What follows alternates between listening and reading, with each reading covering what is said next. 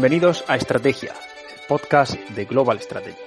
Hoy lanzamos esta iniciativa que pretende analizar temas políticos estratégicos alejados de la inmediatez de la actualidad, sin prisa, pero con rigor y en profundidad. Para ello contaremos con expertos con los que conversar y debatir sobre cuestiones vinculadas con los estudios estratégicos, la defensa, el estudio de la guerra, pasado, presente y por supuesto futuro. Estamos convencidos de la necesidad de analizar y comprender estos fenómenos y de hacerlo en español, adentrándonos en el apasionante mundo de la estrategia. Soy Alberto Bueno, profesor de Ciencia Política en la Universidad de Jaén y en la Universidad de Leipzig, y junto con Javier Jordán, profesor de Ciencia Política en la Universidad de Granada, producimos y presentamos este podcast, que es un proyecto más de Global Strategy. Javier, bienvenido. ¿Qué tal, Alberto? Muy buenas. Pues nada, aquí encantado. Encantado de, poner en marcha esto.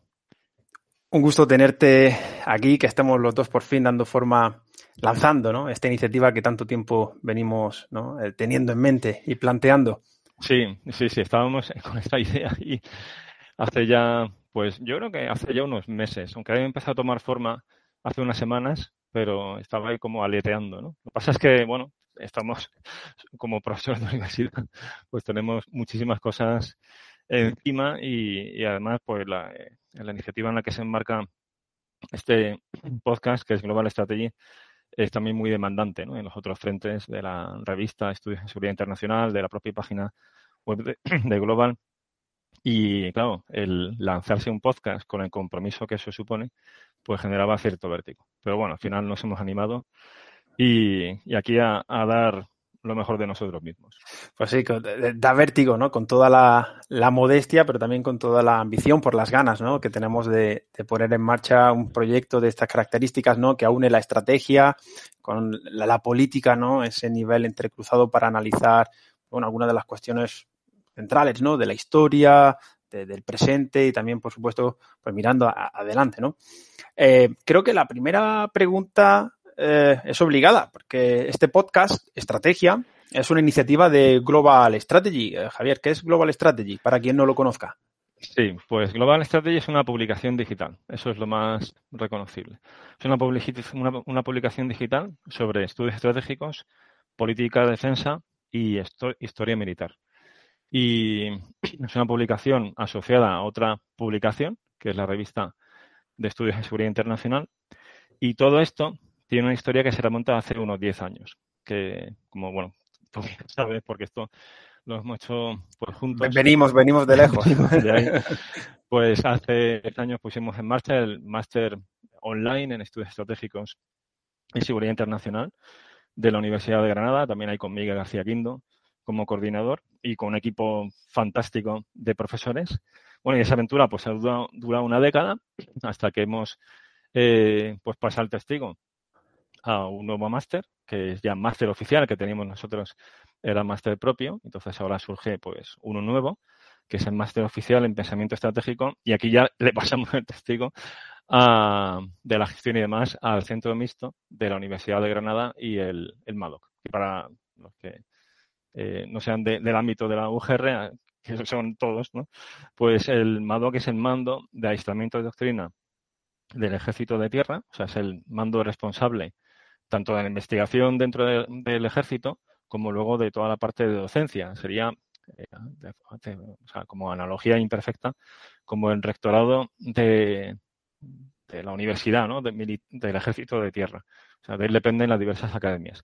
Y el cuartel general del MADOC está en Granada y tenemos desde hace ya más de 20 años una relación muy estrecha y fantástica con ellos, entre la universidad y, y el MADOC. Esto institucionalmente, luego hay a nivel personal, pues mejor aún. O sea, tenemos ahí muy buenos amigos desde hace muchísimos años. Bueno, pues eh, este máster, o sea, el máster del que venimos nosotros, el Estudios Estratégicos y Seguridad Internacional, ha funcionado muy bien. Ahí, eh, Excelentemente, hay que decir. es maravilloso. Eh, sí, ha sido buena experiencia. Han pasado, pues al final ya centenares de alumnos, tanto civiles como militares. gente muy, muy interesante y además que se lo toman muy en serio de los militares, pues han pasado varios que son generales. algunos eran generales cuando ya cuando hacían el máster, pero luego ya de nuestros antiguos alumnos hay bastantes que, han alcanzado generalato, ¿no? Y luego de civiles hay gente que acaba en puestos muy, muy interesantes. ¿no? Entonces, la verdad es que fue una experiencia magnífica, aprendimos muchísimo de ellos. Entonces, en el, el máster al mismo tiempo pues fue algo que se fue ramificando. El, del máster surgió el grupo de estudios de seguridad internacional, que era un grupo informal de, de profesores, tanto de la Universidad de Granada, que es también tu alma mater, ¿no, Alberto? Es mi alma mater, efectivamente. En en Leipzig, pero de ahí deberemos todos. Y, bueno, pues ese grupo había también de otras universidades. Y con profesores de otras universidades de, España, efectivamente, Barcelona, Navarra. Que está también, Josep está también en Global Strategy, eh, Guillén Colón en la Universidad Pablo de la Vida, que de la Vida en Sevilla, que también está en Global. Strategy. Y bueno, un montón de, y luego un montón de, de universidades eh, que participan, o sea, de profesores de universidades que participaban en esa en ese máster, ¿no? Entonces, en el, en el Grupo de Estudios de Seguridad Internacional, en el GESI, también, como acompañamiento al máster, pues celebramos todos los años, una, por lo menos unas jornadas. Luego a veces pues habían conferencias eh, puntuales, aprovechando alguna visita de, profesores invitados en la universidad. Pues salían algunas jornadas que, que, algunos años a su vez eran congresos sobre política y seguridad internacional. y, y, pues tuvimos también ya en el formato congreso, el Congreso de Historia Militar y Estudios Estratégicos, cuyas eh, ponencias están eh, en, vamos, yo creo en su totalidad, pues están como H-Files en Histocast, que a los cuales también pues debemos mucho en cuanto a lanzarnos al podcast, porque por ahí hemos pasado y la verdad es que nos hemos perdido el miedo, o sea, hemos tomado el contacto ya de ser meros escuchas, de de podcast a, participar ahí, ¿no? Con lo cual esto la verdad es que debe mucho a Istocas. Eh, totalmente, somos además eh, fans, ¿no? De, de, de ¿no? Que es, saludo, ¿no? Es, sin lugar a dudas. Sí. Y, y bueno, pues, eh, por ejemplo, el Congreso de Estudios de Historia Militar, pues está como H-Files en Istocas. Y luego el, la última actividad que hicimos, que, que fue en el 2019, fue el Congreso de eh, Inteligencia y Análisis de Inteligencia y Prospectiva, cuyas mm, ponencias principales están en, este canal, en este canal de Global Strategy, las tenemos ahí como, como archivos, ¿no? Eh, tanto en YouTube como en iVoox. Por si alguien quiere consultarlas, pues también las tiene. Las estratégicas están otras conferencias que hemos ido dando ya después, con esto de la pandemia, pues mm. eh, bueno, pues ya aprovechando que, muchas de las cosas que hacíamos y que nos invitaban eran online, pues mira, ya las grabábamos y ahí las hemos ido subiendo. Entonces, y, ahí vamos a, ir seguir subiendo. O sea que, por lo tanto, este canal de, eh, va a tener tanto el podcast de estrategia como luego capítulos eh, que también serán de podcast, pero que serán en formato conferencia, que son las clases estratégicas. Sí. Entonces, bueno, pues hemos estado ahí 10 años con ese máster, 10 años organizando jornadas y congresos. Y la verdad es que ya eh, al final eso fue, fuimos un poco centrando el tiro, porque todo eso estaba muy bien, pero también nos exigía muchísimo tiempo de gasto y bueno, y que esto hay que compatibilizarlo con todo lo que hacemos. en, en otros centros y demás, ¿no? Entonces, eh, bueno, pues poco a poco se fue incubando dentro de GESI la cuestión de las publicaciones. Primero, la revista de, estudios en seguridad internacional, que es una revista científica y que poco a poco va, mejorando en cuanto a indexación y que se puede consultar. Es una revista 100% eh, accesible, mm. o sea, es open source. Y, luego está eh, Global Strategy, que Global Strategy realmente lo que hace es los blogs que teníamos en, en GESI, vimos que eso al final tenía entidad suficiente como para que fuera una publicación propia, tuviera su propio sitio web. ¿no? Autónoma. Y entonces ahí decidimos, bueno, pues ya crear como tal Global Strategy. Y de ahí vino la transición. Entonces, bueno, pues ya mm, nos dijeron en el, en el CEMIX, en el Centro Mixto de la Universidad y el MADOC, pues que iban a poner en marcha esto y demás. Y además, bueno, ahí eh, al final vamos muchos de los profesores pues a seguir dando clase y, y con lo cual ya terminábamos nuestro máster. Y con eso también, bueno, un poco terminaba su andadura tanto GESI como sobre todo las jornadas y demás, que eso estaba muy bien, pero al final era, era mortal. Mm, sí, no, y que estaban todas eh, vinculadas o vehiculadas, ¿no? En torno, a, al máster, ¿no? Estudios, estudios estratégicos y seguridad internacional. y ahora en el... Sí, sí, Y tuvimos suerte de que es que el último año, con todo el, montaje previo que eso suponía, si las hubiéramos realizado, eh, las de 2020 hubieran caído de lleno en confinamiento. eran en abril, solía ser la. Entonces, sí, eso ya habría sido. Con lo cual tuvimos un cierre, eh, un broche de oro con esa de 2019 que, pues mira, estuvo muy Fueron un exitazo además. Fueron un exitazo. Está, mal que lo digamos, pero nosotros mismos, pero fueron un exitazo. Bueno, creo que a la vista de, ¿no? de la cantidad de ponencias, de la excelencia y demás. Estuvo muy bien y luego vino también mucha gente en comunicaciones y demás y fue buena sí, Totalmente. yo creo que, mira, la vida nos ha ido poco a poco llevando al ámbito de las publicaciones y estamos muy felices muy felices y esto es más fácil gestionarlo y, por supuesto, pues aquí invitamos también a todos los que quieren escribir en Global Strategy, pues que son bienvenidos, vamos, desde ya. Además, es que agradecemos que, la gente escriba porque la finalidad de Global Strategy, entonces, esto es un poco la historia, ¿no? Pero entonces, ¿qué es Global Strategy? Además de una publicación digital, pues un foro. O sea, es un foro mm. para hablar de estudios estratégicos y política de defensa, o sea, hablar de temas de fondo, que, yo creo que es bueno, ¿no? Crear una comunidad estratégica en España que aporte ideas para la política de defensa. Yo, yo añadiría una cosa, no solo en España, que bueno, por razones obvias, ¿no? Donde estamos, pues es un poco el, ámbito, ¿no? Propio, pero también, por supuesto, en el mundo ¿no? hispanohablante, ¿no? También tenemos colaboraciones, porque lo interesante de Global Strategy, pues una vez que adquiere naturaleza propia como proyecto, pues que no es solo esos blogs ¿no? que mencionabas de GESI, sino que tenemos contribuciones pues de otros em, expertos civiles y militares de España, por supuesto, pero también de América Latina, ¿no? Entonces desde aquí, bueno, pues... Me, sí, me gustaría que tuviéramos más, o sea, porque sí que ha publicado gente con nosotros de, del otro lado del Atlántico y de hecho, más de la mitad de las visitas, o sea, de hecho, mayoritariamente las visitas de Global Strategy vienen de, de Iberoamérica. Pero, mm. pero me gustaría que tuviéramos más representación, con lo cual la invitación aquí la focalizo particularmente en ellos. Que, o sea que ahí nosotros encantadísimos de que nos envíen cosas para publicar en Global Strategy, desde el otro lado del Atlántico. Totalmente. Bueno, Javier, eh, Global Strategy, sus distintos proyectos, ¿no?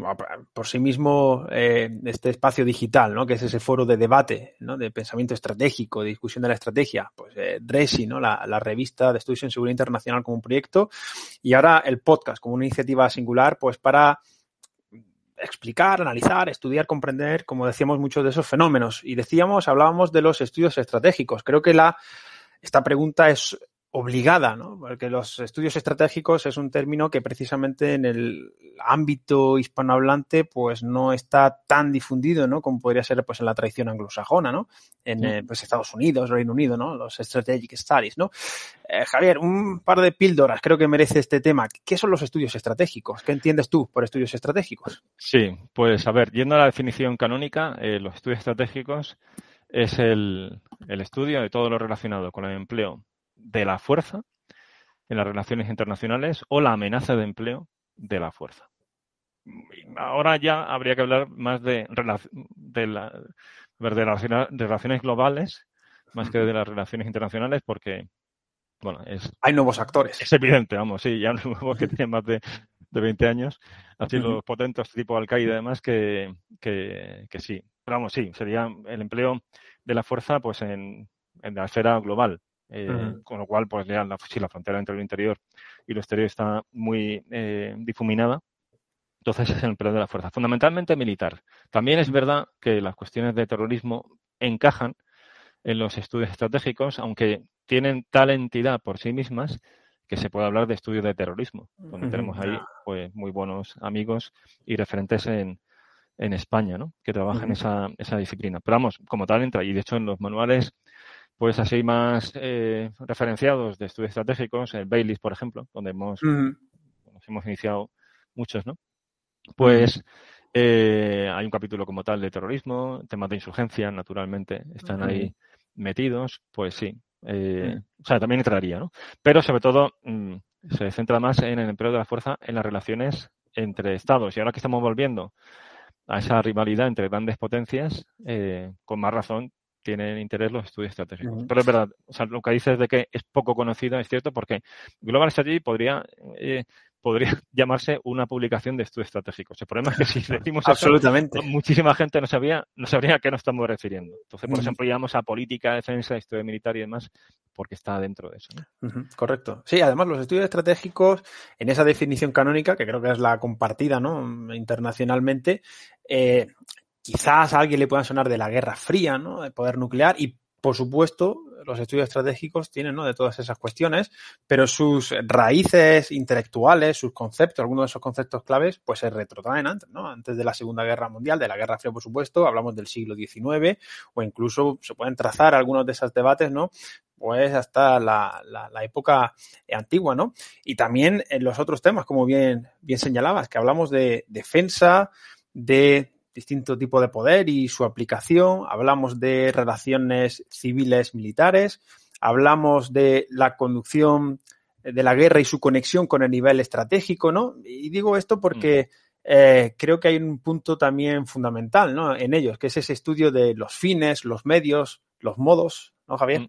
Para hacer una buena estrategia, sí, son, son los tres elementos. Si eso, si faltan los, si falta alguno de los elementos, ya no tenemos una estrategia, tenemos otra cosa. Si nos quedamos únicamente en los fines, y es muy común, hay muchas estrategias que cuando las eh, ojeas, aquello no es una estrategia, es una lista de deseos o es una carta de los Reyes Magos, pero no, no articula bien los fines, modos y medio. ¿no? Sí. Y una cosa que destacaría de estudios estratégicos es que son mm, interdisciplinares. O sea, esto no es eh, propiedad de nadie. Eh, nosotros venimos de la ciencia política y la ciencia política, lógicamente, pues eh, tiene bastante familiaridad eh, con, esta cuestión. Y de hecho, a ver, el máster de estudios estratégicos estaba localizado en la Facultad de Ciencias Políticas, ¿no? Y, y, todo venía además de una asignatura de cuarto de grado que es Política de Seguridad y Defensa, de, en el fondo es puros estudios estratégicos. Pero lo que iba, que, vale, sí, esto en ciencia política tratamos los estudios estratégicos con, bueno, pues con, cierta cercanía, ¿no? Los que nos dedicamos a estas cuestiones.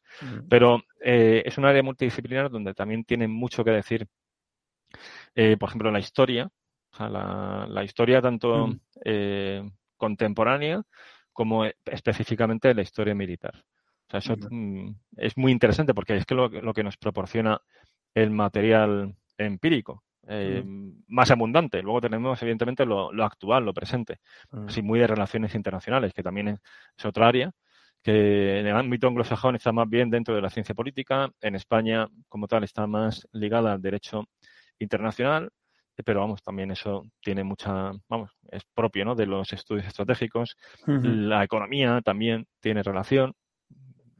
Pues son, La filosofía incluso también, con algunos conceptos. Hay temas de teoría de la guerra justa, que es un tema que, ya trataremos en algún podcast, que he hablado ya con Josep, Josep Baqués, que es tiene un libro sobre el tema.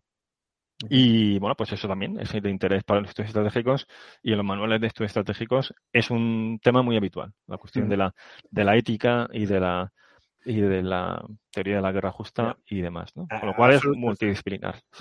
Eso creo que, además, esta, esta visión que, que, tú das, creo que nos lleva a un, último punto, ¿no? Que hay que huir tanto de las visiones reduccionistas, ¿no? Que se han hecho de los estudios estratégicos como crítica, ¿no? Como algo exclusivamente preocupado de lo militar y de la tecnología militar y sin ninguna otra digamos, eh, interés, ¿no? Por otras mm, cuestiones, como pueden ser las que mencionas, ¿no? Pues de, la, de la economía, de eh, la eh, ética, de, por supuesto, bueno, y hay una muy importante que me he olvidado por, por mi sesgo académico, que es el militar. O sea, las, las escuelas de Estado Mayor y los militares profesionales que, que estudian estos temas en los departamentos de estrategia, pues eh, entre las ¿no? Aquí en Madrid, por ejemplo. Eh, claro, claro. Madrid. Por, pues, por, supuesto, eso es puro estudios estratégicos. Y allí, además, en SSN está el Instituto Español de Estudios Estratégicos, que son en su mayoría militares y, y, bueno, y además de muy buenos amigos, es que son son expertos en estos temas. Mm, Allí, bueno, aquí me, sé que me he podido. no, no. y los militares tienen también mucho que decir. ¿no? Pero también es importante dejar claro que que ahí eh, existe un vacío en la, en la formación inicial de las academias en estudios estratégicos.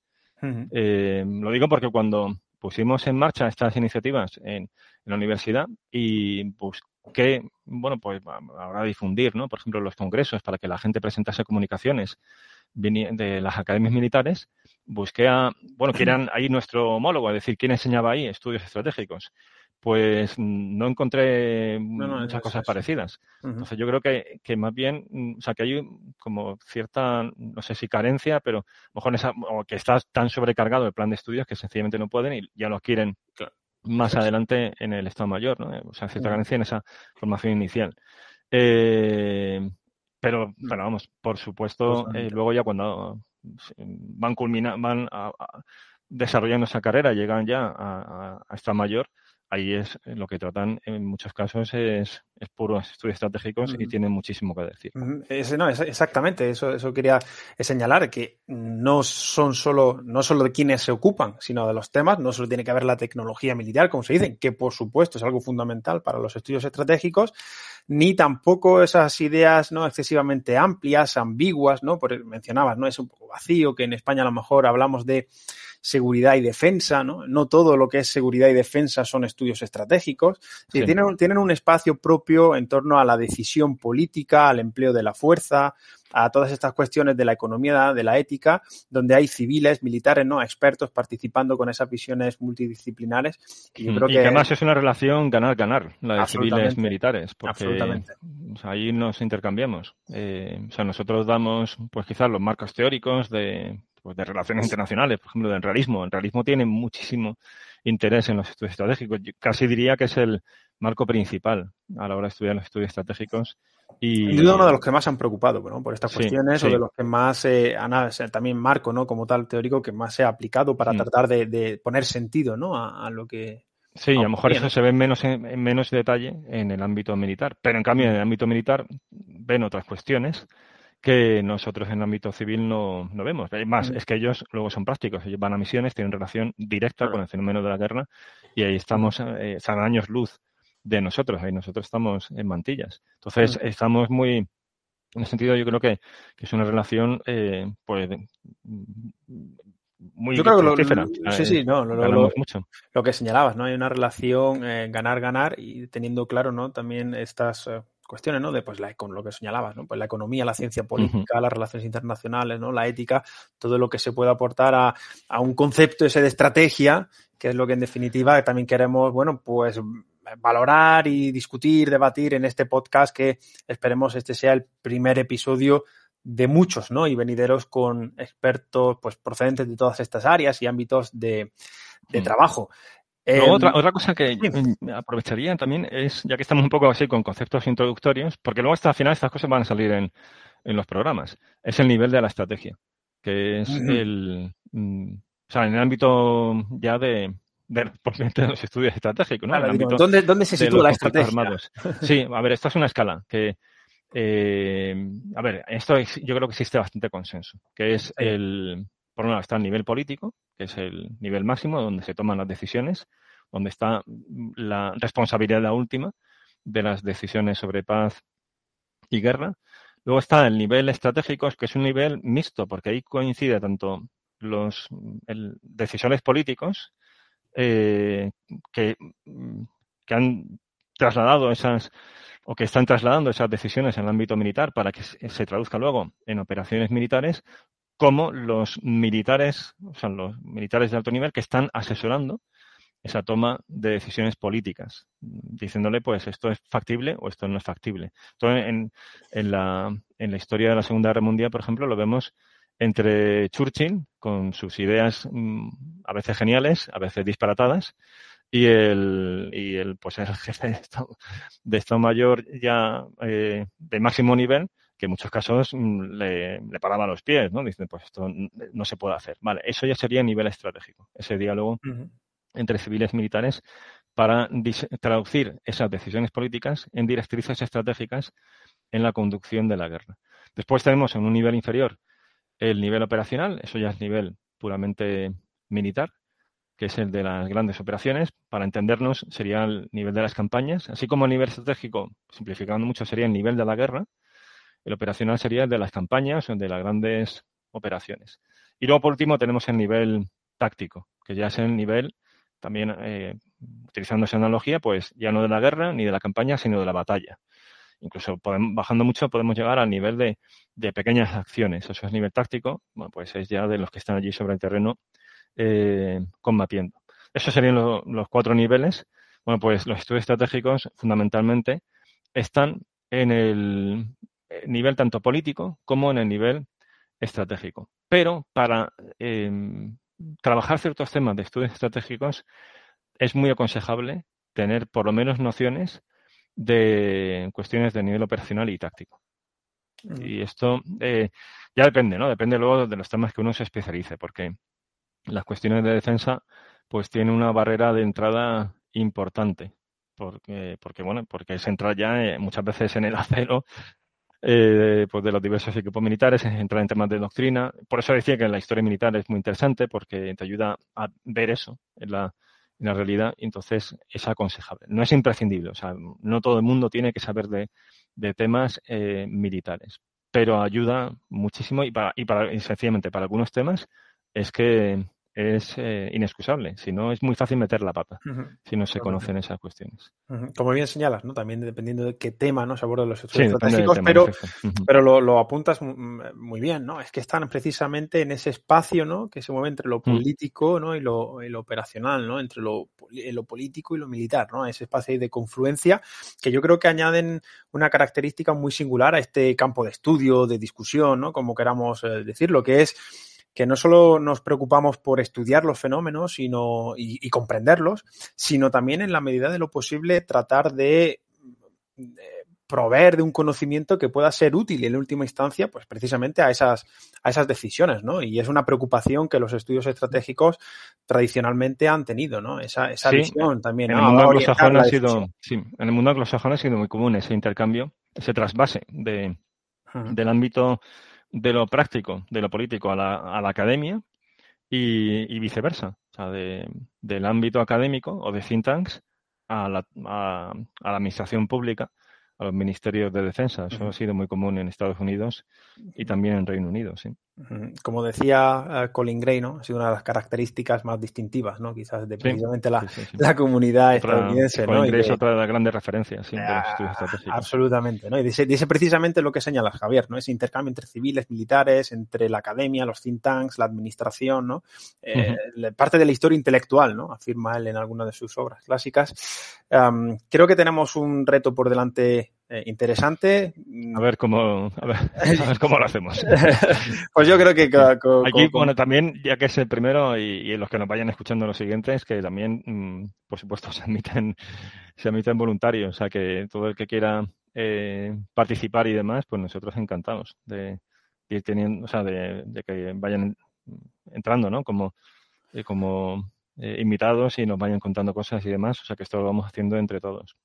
Como parte de esa eh, visión también, ¿no? De eh, colaboración colaborativa, ¿no? Igual como Global um, Strategy. Sí, sí, totalmente. Pues eh, Javier, si vamos, eh, creo que también quienes nos estén escuchando dirán, ¿y cuál es el tema específico, además de esta presentación, de este? Pues yo creo que precisamente vamos a hablar de estrategia, vamos a hablar de futuro, vamos a hablar de toma de decisiones, vamos a ir dando forma a concretar algunas de estas cuestiones.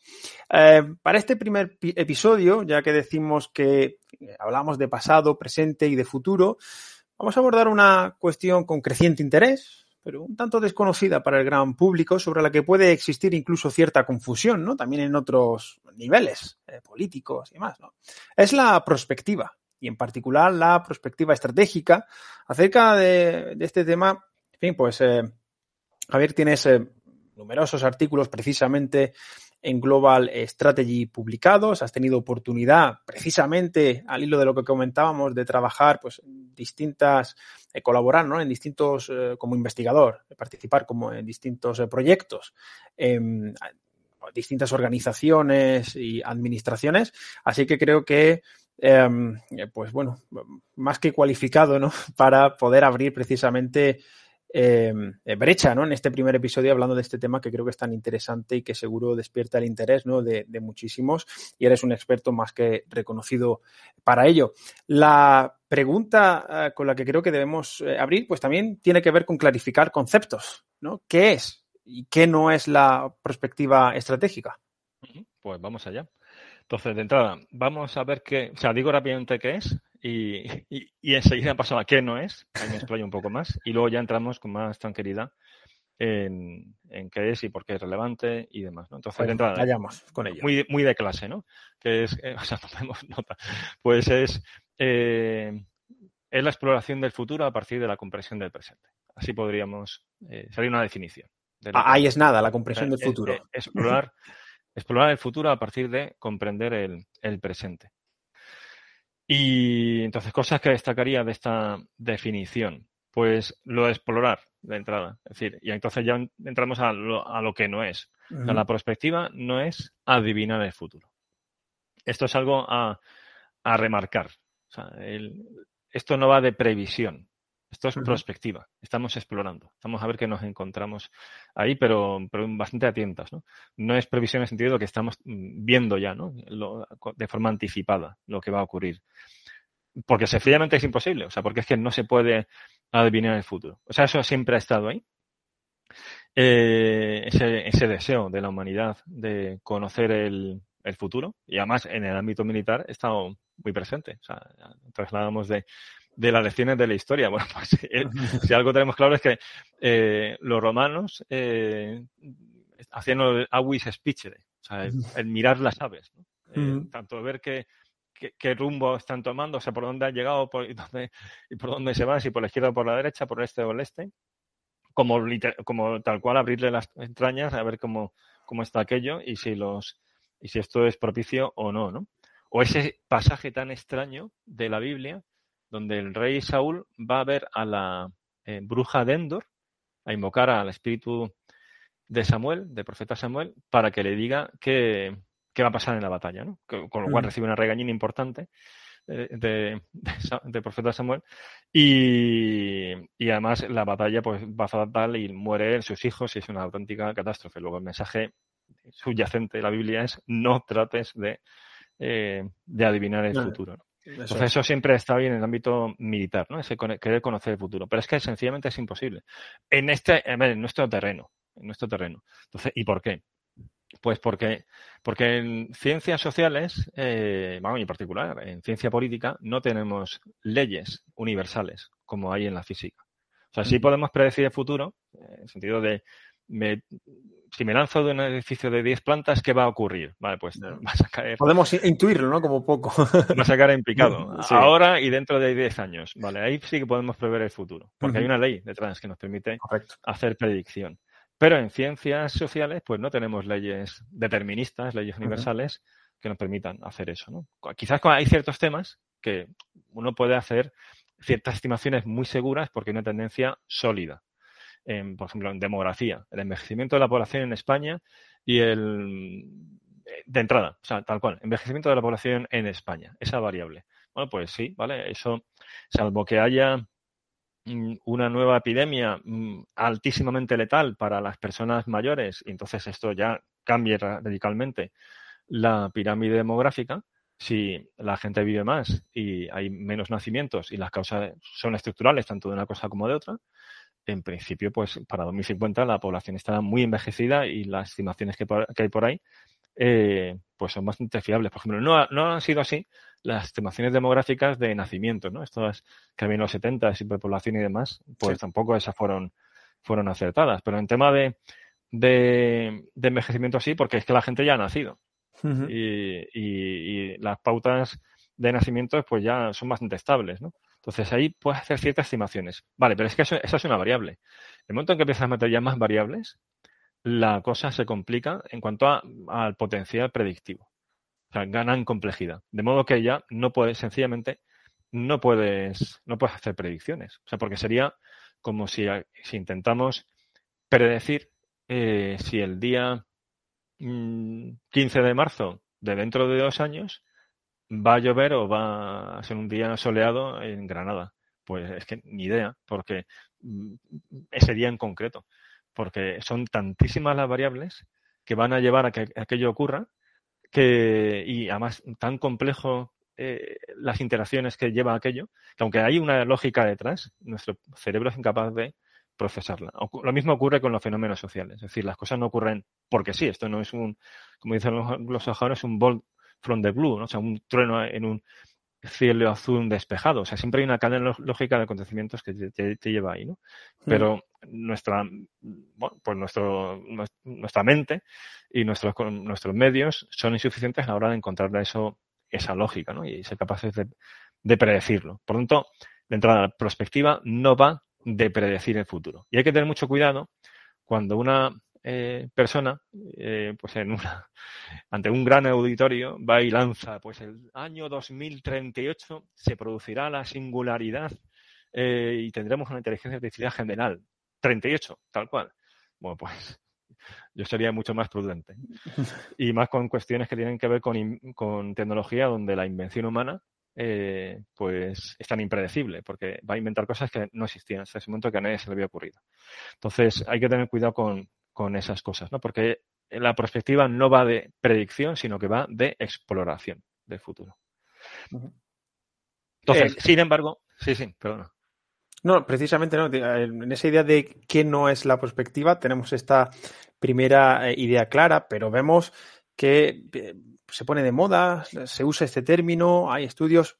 ¿Por qué? Y precisamente, ¿qué no es la, qué no es la prospectiva estratégica? ¿Qué más características nos permiten afirmar, o mejor, distinguirla por negación? Sí, bueno, fundamentalmente mm, esto, el, jugar a ser adivinos es, el antítesis de la perspectiva estratégica. Bueno, a ver, otra antítesis de la perspectiva estratégica es la ausencia total de perspectiva. Es decir, el vivir el día, el oportunismo político. Eh, en el ámbito que nos estamos moviendo, ¿no? El no tener ni estrategia de ningún tipo, ¿no? Pues, vale, eso, eso en efecto también es la, eso es la ausencia total de, de perspectiva. O sea, se puede pecar tanto por exceso, o sea, por un tener excesivo, no excesivo interés, sino eh, una excesiva confianza en nuestra capacidad de conocer el futuro, como el tirar la toalla y decir, bueno, el futuro, como no se puede predecir, pues nada, liémonos la manta a la cabeza y actuemos sin ton ni son, eh, que es un auténtico disparate. Pero que no es tan extraño, ¿no? Sabemos en nuestro propio país, bueno, allá en Jaén, no sé si ahora funciona, pero ahí se construyó un, un tranvía que, me parece que, que, ahí, está. Que más bien sirve para que la gente haga sí, fue, corra, ¿no? Corra sí, footing, aparcar los, los, coches. Eh. Porque una falta, una falta importante de perspectiva sobre si aquello era viable, ¿no? Con lo cual se enterraron millones de euros, ¿no? y lo mismo ha pasado con otras infraestructuras en, en España. Pero vamos, que no es infrecuente, esto ha pasado en otros países. en otros países, totalmente, sí. eso es también lo he puesto a la perspectiva, ¿no? Entonces, luego, vale, o sea, es un buen, o sea, es un buen apunte, ¿no? El, sí, ¿qué, ¿qué, no es, ¿no? Y cómo, cómo encajarlo entonces. Pues, eh, a ver, en la perspectiva estratégica trata de evitar este vicio, ¿no? Este segundo vicio, que es la ausencia total de, interés por el futuro, que es el, el tratar de mirar a largo plazo cuando hacemos eh, estrategia, el ir más allá de lo puramente inmediato. Que, bueno, que es un, podríamos decir, casi uno de los secretos para que te vaya bien en la vida, que es la tendencia a mirar a, largo plazo, o sea, el superar el cortoplacismo. No es lo único, pero hay más probabilidad de que, te, vayan bien las cosas si tienes la costumbre de pensar y de reflexionar, de reflexionar por qué haces lo que haces y mirar a largo plazo, que, quiero ser yo dentro de X años y esto dónde me puede llevar y demás, que el mero actuar por actuar. Bueno, pues esto que a nivel individual es útil, en las políticas públicas es que es indispensable. Mm. Porque, bueno, hay muchos recursos en, juego y porque las políticas públicas se sustentan en hipótesis de mejora. Es decir, no tenemos certeza de que esa intervención pública vaya a tener éxito hasta que se realiza.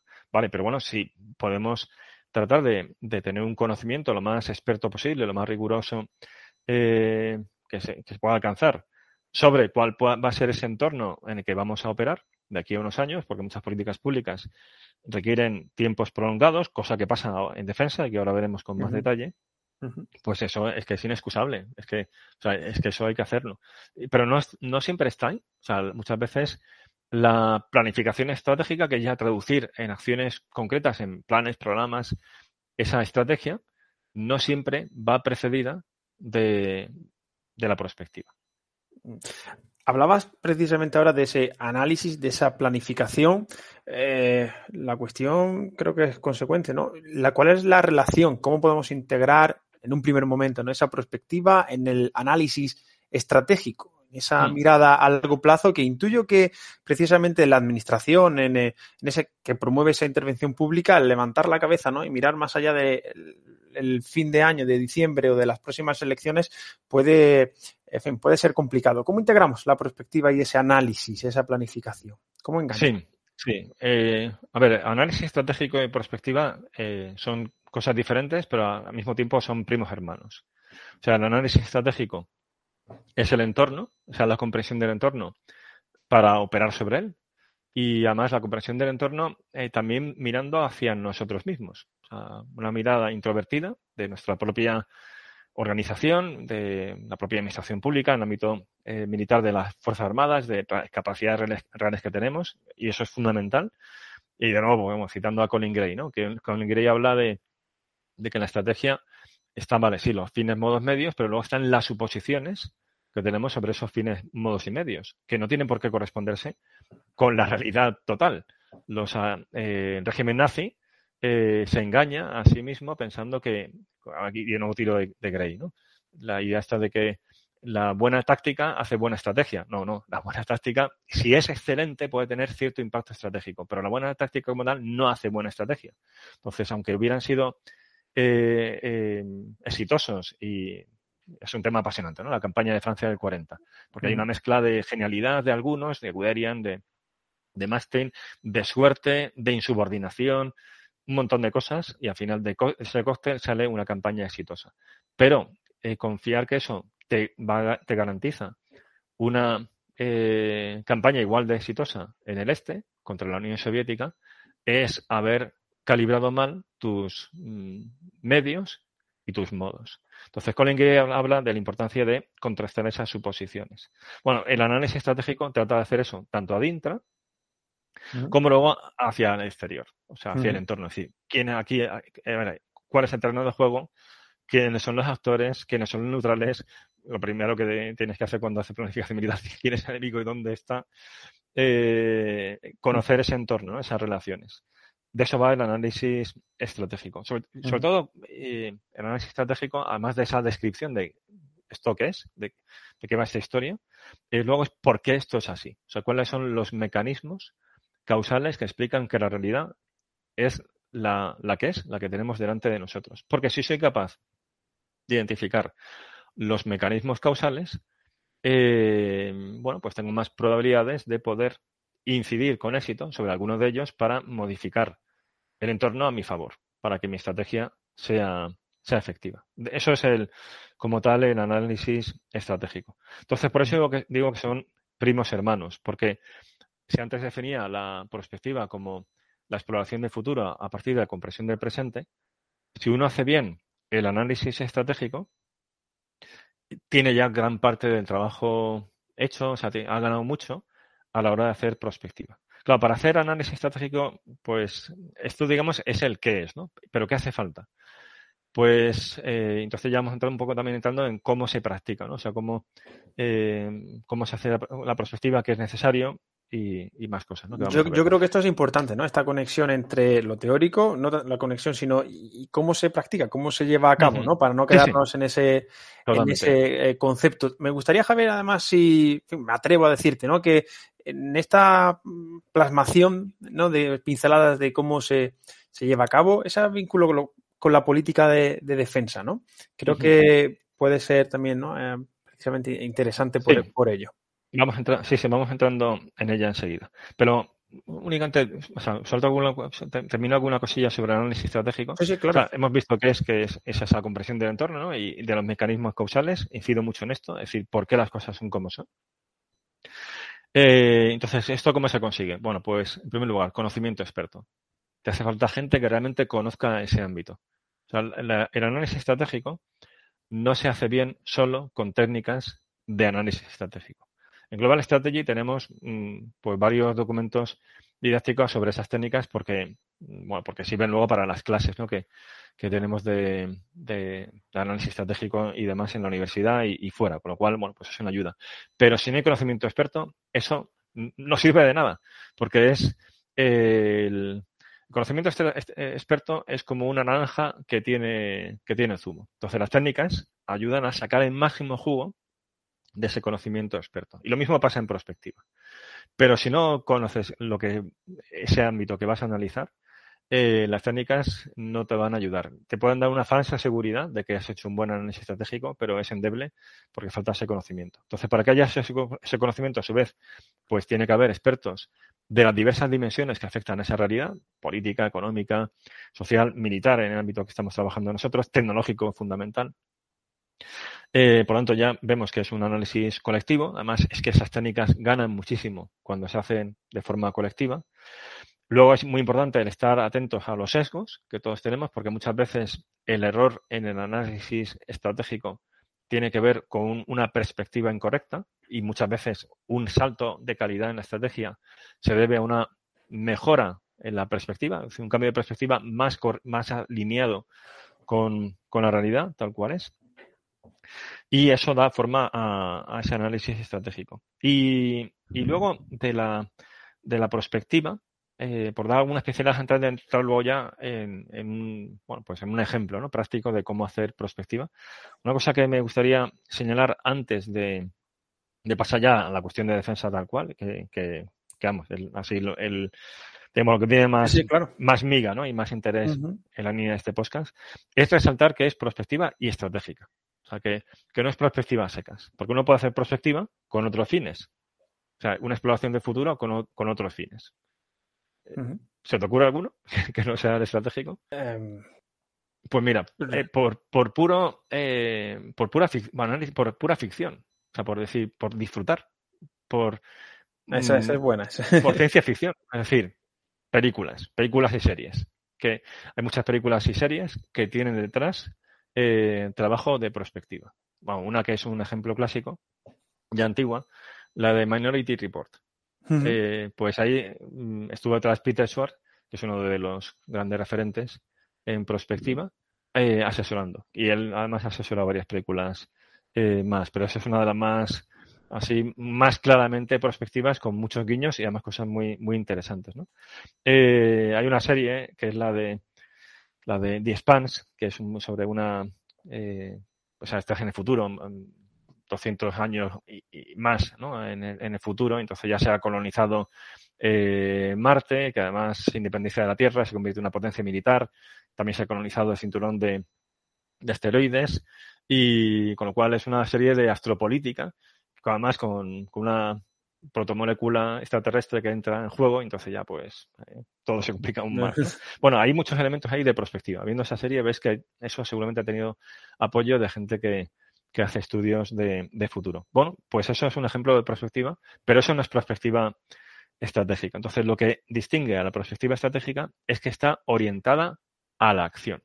O sea, está orientada a tomar decisiones, es decir, alimenta la estrategia. Por eso tiene el, apellido de, esta, de estrategia. Eh, una cosa que también me gustaría, y ya con esto cierro la parte así, digamos, más conceptual. Eh, la perspectiva eh, o sea, el conocimiento que genera el científico, pues no, no, no es científico.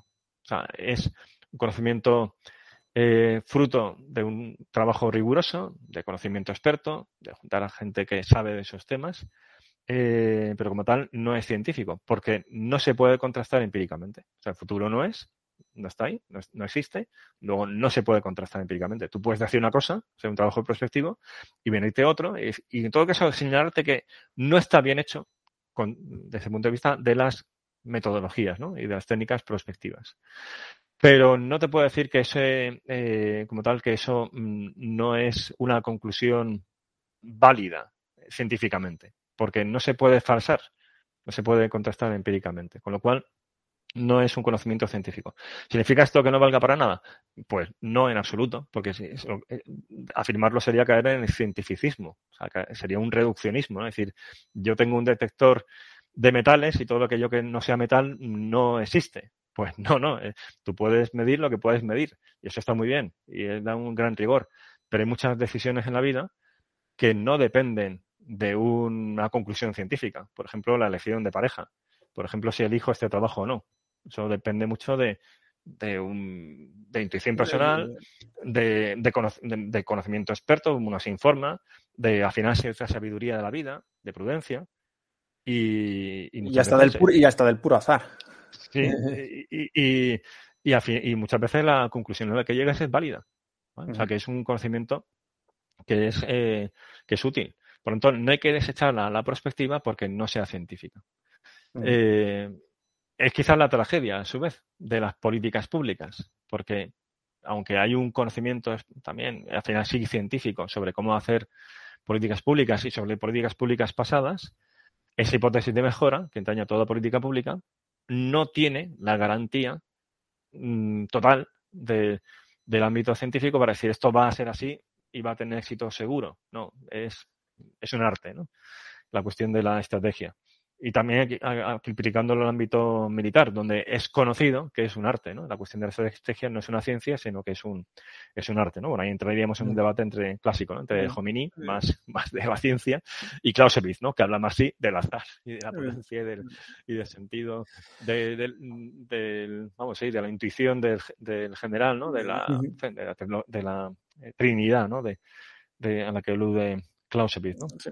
Sí. Fíjate, tu reflexión esta, además, Javier, lleva precisamente, creo, sin salirnos del tema, ¿no? Pero a una reflexión que en estos últimos meses, ya que ha venido dos años, a propósito de, la crisis del coronavirus, hemos tenido, ¿no? Los límites del conocimiento científico, ¿no? Mm. Y hasta dónde puede llegar.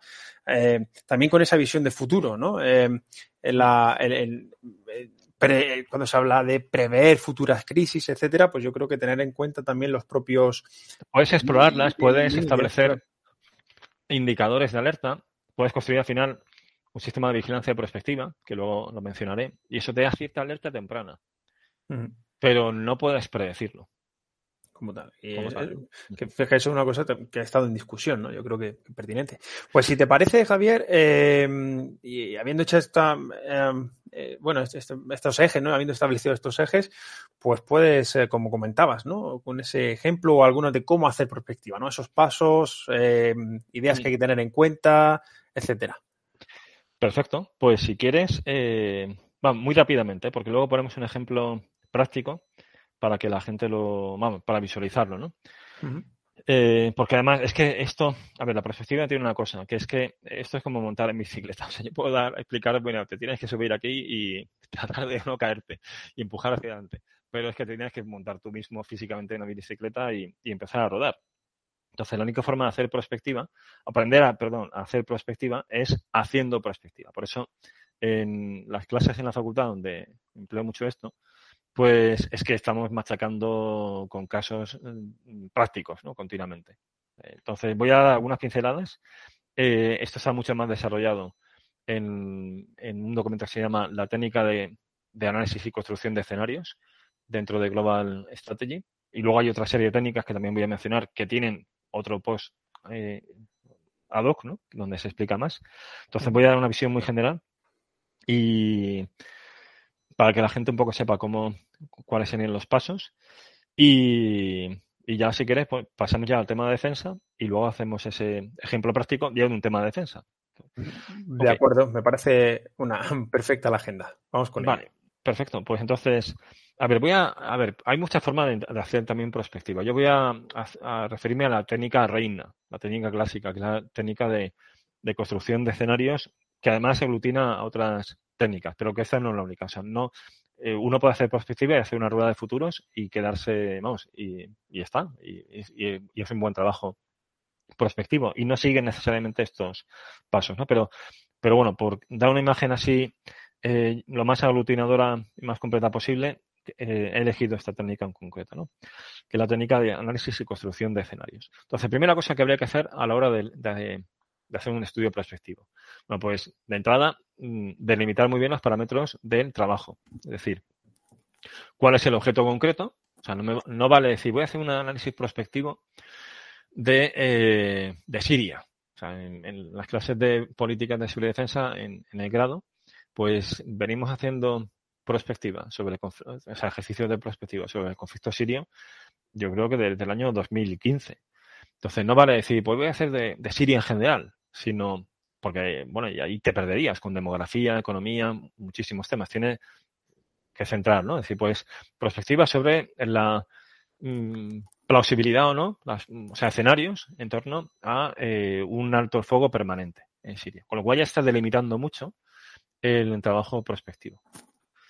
Entonces, eso dentro hay que delimitar muy bien sobre qué en concreto de esa realidad vas a hacer la, la prospectiva. Luego, siguiente paso, el horizonte temporal, porque eso va a condicionarlo.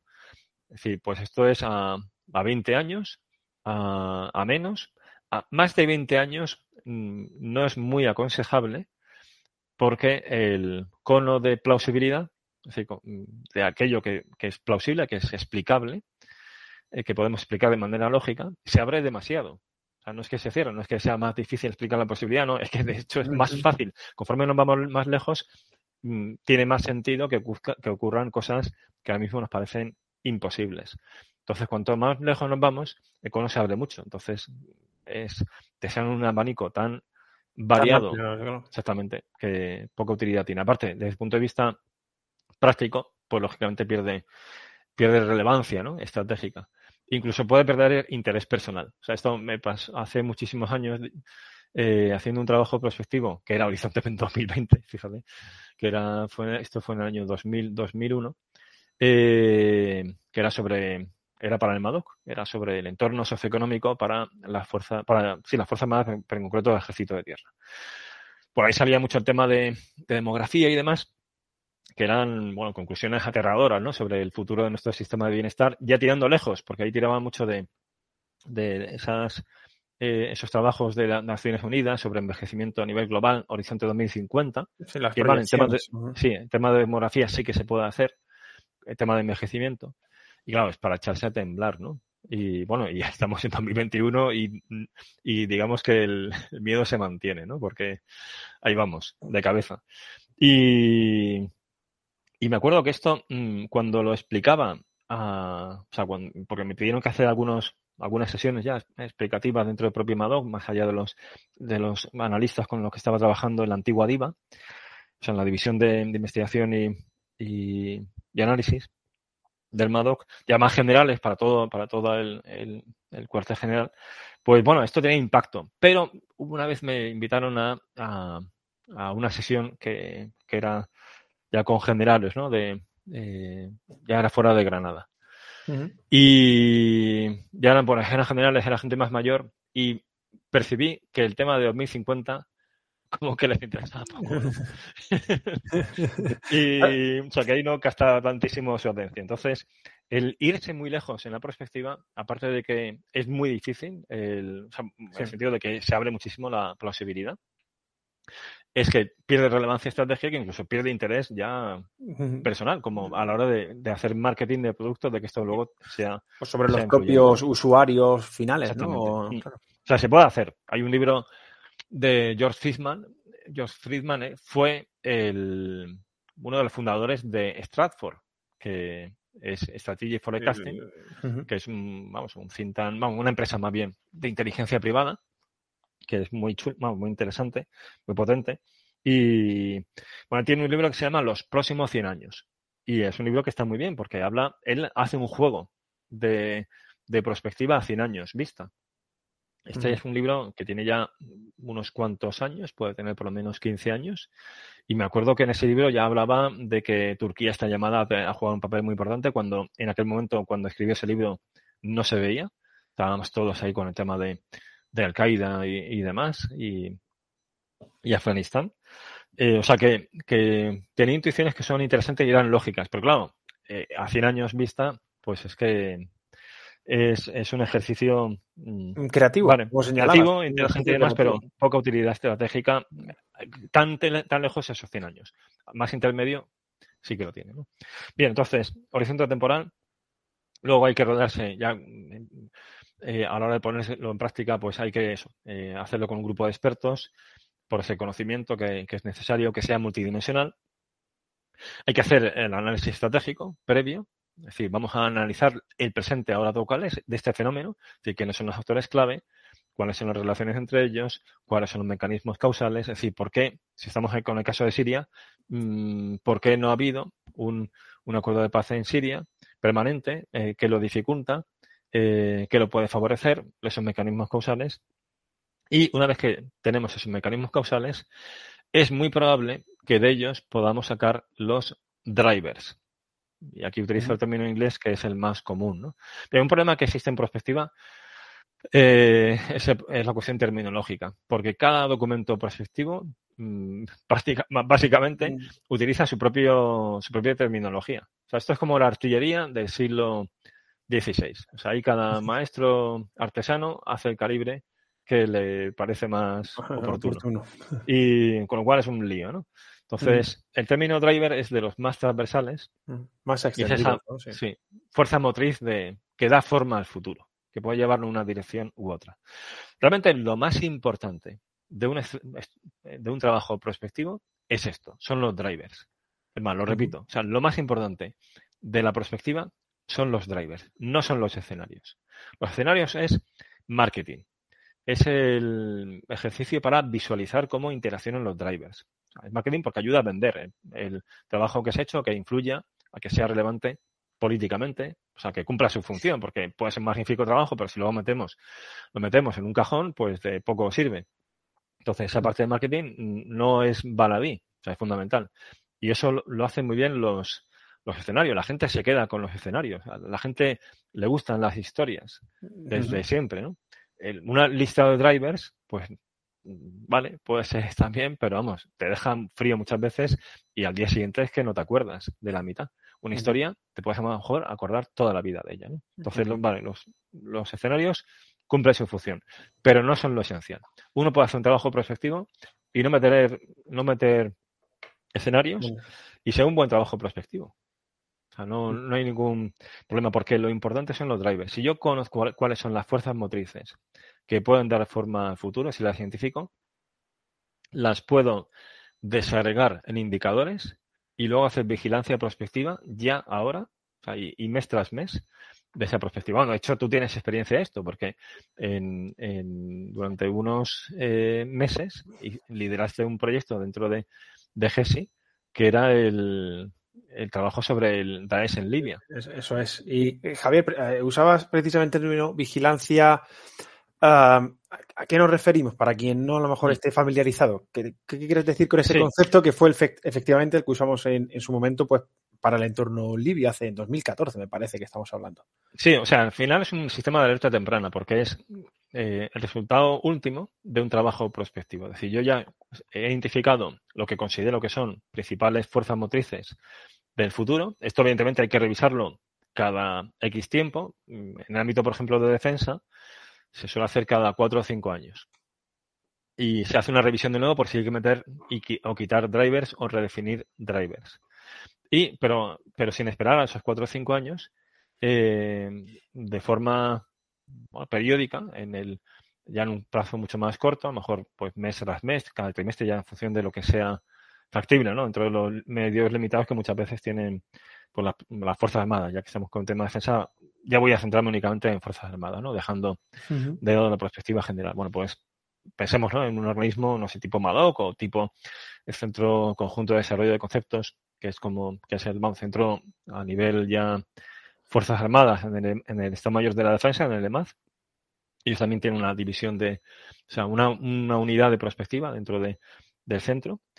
Eh, bueno, pues ya en función del tiempo que, y recursos disponibles, hacer un seguimiento, pongamos, mes tras mes, de los indicadores vinculados a los drivers. De modo que si hay, drive, si hay indicadores que me están alertando de que aquí está habiendo un cambio, que esto puede llevar a una modificación de la trayectoria del driver, esto me permite ya inferir de que, de aquí puede haber mm, pues una transformación del entorno sustantiva derivada de este cambio en este driver que a lo mejor afecta a su vez a este otro driver y entonces me lleva a un escenario diferente del escenario tendencial.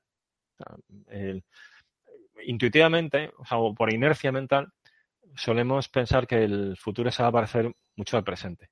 De hecho, eh, casi una ley de perspectiva es que el futuro eh, menos probable es el más parecido al presente, y más cuanto más lejos nos vamos en el tiempo, ¿no? Es casi un principio básico de prospectiva. Entonces, el hecho de que empiece a haber cambios eh, alertados por cambios en los indicadores de un determinado driver que pensamos que es importante, por eso lo hemos seleccionado, ya nos está avisando de que el escenario está cambiando. Y eso nos puede dar cierta anticipación. O sea, ese es el sentido de un sistema de vigilancia prospectiva. Y si me permite, subrayo algo, que la perspectiva, por tanto, la estratégica no es solo el ejercicio en sí, y ahí terminamos, sino luego su continuación en el tiempo precisamente para hacer ese seguimiento, esa vigilancia. O sea, Eso es esencial, porque si no nos podemos felicitar de que hemos mm, publicado el documento X de tendencias o de prospectivo y tal, pero si luego, luego no hay un seguimiento, eso ha perdido gran, gran parte de su eficacia. Igual, vale, alimenta el planeamiento que venga después, pero que hay que hacer un seguimiento más cotidiano de esa realidad. Entonces, la, pronto, lo más importante son los drivers, pero la dificultad es dar bien con los drivers. Entonces, el análisis estratégico bien hecho nos puede ayudar a identificar algunos, porque hay drivers de presente. O sea, hay mm, factores eh, clave ¿no? en el presente, que dan forma al presente, que también van a darlo en el futuro, luego esos son drivers. Pero igual hay otros que no, que ahora mismo no, no nos parecen relevantes o que no hemos identificado bien en el análisis estratégico. Y claro, como, como erremos a la hora de determinar bien los drivers, la realidad nos va a dar un bofetón pues eh, enorme, porque, porque hemos, hemos tenido un problema de visión eh, de tubo, o sea, de pérdida de visión lateral. Entonces es fundamental eh, identificar bien los drivers. ¿no? Entonces, ¿qué cosas ayudan a, o sea, qué otras técnicas subsidiarias ayudan a identificar drivers? Pues una es, por ejemplo, una que me gusta es eh, la visión retrospectiva, que es el irnos al, hacia atrás. Es decir, imaginemos que vamos a hacer prospectiva de aquí a 10 años, vámonos a 10 años atrás, al año 2010. ¿Qué factores han dado forma a esta realidad concreta en los últimos 10 años? Mm, bueno, pues igual detectamos alguno que no hemos, detectado en el análisis de presente, porque está tan escondido en la realidad, o, está tan delante de nuestras narices, que, es, que por ese mismo hecho no lo vemos. Pero resulta que eso ha sido relevante en los últimos 10 años y, oye, a lo mejor también sigue siendo relevante en la próxima década. Entonces, eso ayuda. Otro es el backcasting, que es el, nos vamos al futuro o sea, nos vamos a 10 años. Ahí, mm, eso es un poco en la casa por el tejado. En vez de identificar drivers, planteamos un futuro y buscamos, además, un futuro evidentemente desafiante, un futuro raro. O en el sentido de que digamos, esto no puede ocurrir, esto no me encaja. Eh, pero nos esforzamos por buscarle plausibilidad, es decir, explicar cómo llegamos a ese escenario. Bueno, si somos capaces de explicar cómo llegamos a un escenario muy diferente, o sea, divergente, eh, seguramente ahí habremos identificado drivers que sean interesantes y que no habremos visto en el análisis estratégico, pues así, del presente. Con lo cual, el backcasting es interesante eh, si, en el equipo de gente creativa que plantea un buen backcasting y luego si hay un buen esfuerzo analítico puede identificar los drivers que hay, que hay detrás. Otra posibilidad, esto ya requiere un poco más de tiempo y luego vencer ciertas resistencias, porque hay gente que esto echa para atrás, pero son los juegos, que es especialmente los Matrix Game. Esto es algo que, que, alguna vez lo hemos hecho en clase y es, eh, es útil, porque es jugar a, es decir, jugar en el presente, plantear un, un escenario y muy parecido al presente, meter, inyectarle algo eh, que cambia, las, o sea, que, sacude ese escenario y entonces ver cómo interactúan los diversos actores base a una serie de, argumentos y contraargumentos, un Matrix Game va de eso. Entonces ver cómo se desarrollan. Y luego hacer un debriefing, o sea, un análisis posterior del, ejercicio y a lo mejor ahí nos sale algún driver que no hemos visto. Bueno, esas son algunas ideas que, ayudan. Eh, como, como se puede ver, lo que estoy planteando es muy, muy cualitativo, porque estoy hablando del ámbito de conflictos armados, de más de estudio estratégico. Es decir, seguramente la gente de economía utilice modelos matemáticos con variables muy, muy seguras donde puedan incluso hacer predicciones eh, y sea todo muy cuantitativo. Vale, eso está muy bien. Es otro género para ciertos, para ciertas realidades. en el campo de los estudios estratégicos predomina lo cualitativo. También en la perspectiva, o sea, sabemos ¿no? que, en el ámbito científico, o sea, en la revista por nada, Journal of Strategic Studies, eh, Different Studies, un montón, ¿no? Eh, International Security y demás, el, vamos, el 90% son estudios cualitativos. O sea, la metodología normal es la cualitativa. Efectivamente. Pues en la perspectiva también. Mm. Muy bien, entonces hemos identificado los drivers y ahora, vale, vamos a hacer la, parte de escenarios. O sea, una vez que tenemos los drivers, ya se trata de jugar, de combinar los valores de los, de los drivers para hacer escenarios. Esto vamos a hacerlo al final del podcast. Vamos a hacer un ejercicio rápido para que, para que los que nos escuchan sepan cómo, cómo se haría. Pero cosas que destacaría de los escenarios. Bueno, pues uno, eso, de entrada, que no es lo más importante, que esto tiene una finalidad didáctica, fundamentalmente. Porque uno podría decir, ¿Y por qué hemos elegido estos cuatro escenarios y no otros cuatro de la cantidad de, de, combinaciones que nos daría, por ejemplo, si jugamos con seis drivers, que nos dan entonces un montón de combinaciones? Pues porque son escenarios que nos parecen relevantes, eh, que se separan de la, del presente. A veces podemos elegir un escenario que sea de peor situación, otro de mejor situación. Eh, incluso si elegimos uno de mejor situación, eso puede tener cierta utilidad estratégica, porque decimos, mira, este de mejor situación, podemos convertirlo en visión estratégica. O sea, queremos llegar ahí. Este es nuestro estado final deseado. ¿Cómo llegamos ahí? A través de estos valores de los drivers. Vale, bueno, pues esto ya me sirve. Esto me sirve como pilar sobre el que construir el puente de la estrategia. Entonces paso del presente al futuro, deseado, a esa visión. Y ahí la perspectiva ha tenido una utilidad estratégica clarísima. ¿no? Pero a veces pueden ser muy ni de mejor ni de peor situación, sino eh, escenarios que se separan del presente.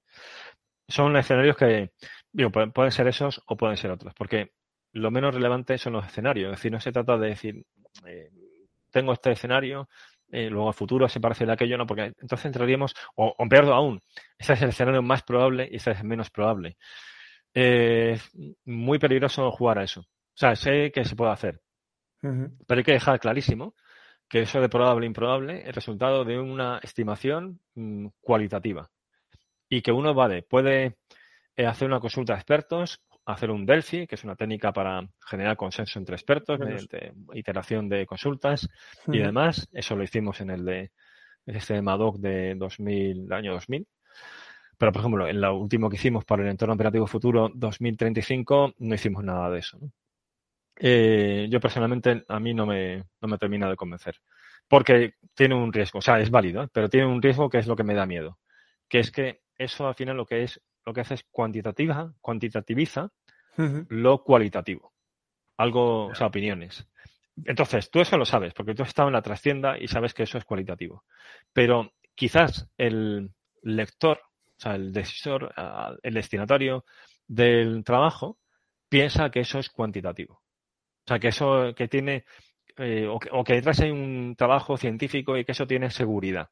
No, no, no lo tiene. Eso es una estimación de gente que sabe de esos temas, pero que se puede equivocar como cualquier otro. Porque además, rara vez eh, uno va a conseguir que expertos que sepan de todo con enorme seguridad y a veces incluso los déficits también quedan tocados por eso, ¿no? Porque hay preguntas que la gente no tiene ni idea de, y otros sí que sabe, ¿no? Pero a su vez el otro experto no sabe de eso. Entonces, eh, hay que tener cuidado con, eso, ¿no? Entonces, con el tema de asignar probabilidades a los escenarios, porque es un juicio muy subjetivo. Lo que es fundamental para decir si ese escenario está bien hecho o no, es que sea plausible. Y esto lo veo mucho en, la, en las clases, ¿no? Decir, si, si un equipo presenta un equipo de trabajo, porque nos dividimos en equipos de trabajo para que sea gestionable, presenta un escenario, pero no es capaz de explicar cómo se llega allí, eso no es plausible eso no cumple, o sea, eso no es un buen trabajo de prospectiva, no me sirve de nada, o sea, no me sirve de nada para tener un escenario, vale, que te, estalle la cabeza, porque es tremendo, ¿no? Ya, pero ¿cómo llegamos ahí? Mm, si no somos capaces de explicarlos, de explicarlo, eso no tiene mucha utilidad. A mí, en cambio, si, si ese escenario es mm, apocalíptico, pero sé cómo llegamos ahí, eso por lo menos me, me da cierta capacidad de alerta de que si los acontecimientos van en cierta dirección, podemos acabar en ese precipicio. Eso ya sí que tiene utilidad. Pero si no hay un enlace con el presente, una plausibilidad, una cadena lógica de acontecimientos que lleven allí, eh, eso no es plausible, eso no, no es útil desde el punto de vista prospectivo. Entonces, a los escenarios, otra cosa también importante, ya en, términos más de, vender el producto, es importante ponerles un título que sea atractivo eh, y luego darles una historia, o sea, dotarles de cierta narración. Eso tú también. El, storytelling, ¿no? Que, sí, es lo que hicimos para el, trabajo de, futuros, ¿no? De tendencias globales de, el Instituto Español de Estudios Estratégicos, me acuerdo que eso lo hicimos allí en la facultad. empezamos ahí a meterle literatura, ¿no? absolutamente, totalmente. Lo recuerdo. Lo recuerdo es divertido y tal. Y bien, ahí es fundamental de nuevo recordar que no estamos predeciendo, o sea, haciendo predicciones sobre, sobre el futuro, porque se puede perder el foco. Es decir, uno puede parecer que, al dotarle de ya de esa narración y hacerlo por lo tanto pues más creíble, más plausible, está jugando a divino y no va de eso la historia. ¿no? Pero esta parte narrativa es fundamental. De hecho, hay trabajos que tienen ya vida propia como escenario y, y, con este sentido prospectivo. O sea, uno que, que, es clarísimo es el libro de Ghost Fleet, o sea, mm. Flota Fantasma, de Peter Singer, que, que es un trabajo prospectivo, pero convertido en novela, de una guerra entre China y Estados Unidos en un futuro indeterminado. Ellos nos plantean, hay un horizonte claro. Ahora acaba de sacar otro, que me leí este verano, el de Bear In, que es sobre inteligencia artificial y este es más policíaco, este es un, robot al servicio del FBI, una inteligencia, un robot con inteligencia artificial muy sofisticada, pero, pero es una utilidad, o sea, es, un trabajo prospectivo. Y además, en, en entrevista que le he escuchado, tiene claramente esa función y, él dice, mira, mm, el de Ghost Fleet eh, no habría tenido ni, vamos, ni la pésima eh, eh, cantidad de impacto si hubiera sido un informe más de mi think tank a como lo tuvo siendo una novela dentro del ámbito del Pentágono, de la Comunidad de Defensa Norteamericana, del Congreso, de la Casa Blanca y demás.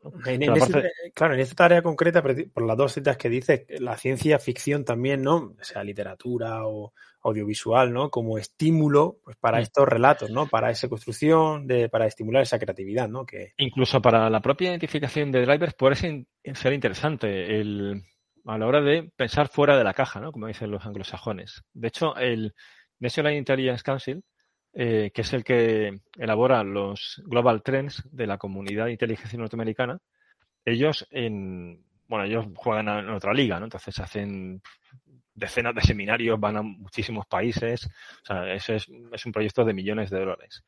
Y, y, también eh, meten a gente de Hollywood, guionistas, para que les den, bueno, que les den ideas. O sea, tiene mucho de artístico, esto también de, de, de buscar ¿no? esos drivers y luego ya de plantear como tal los escenarios.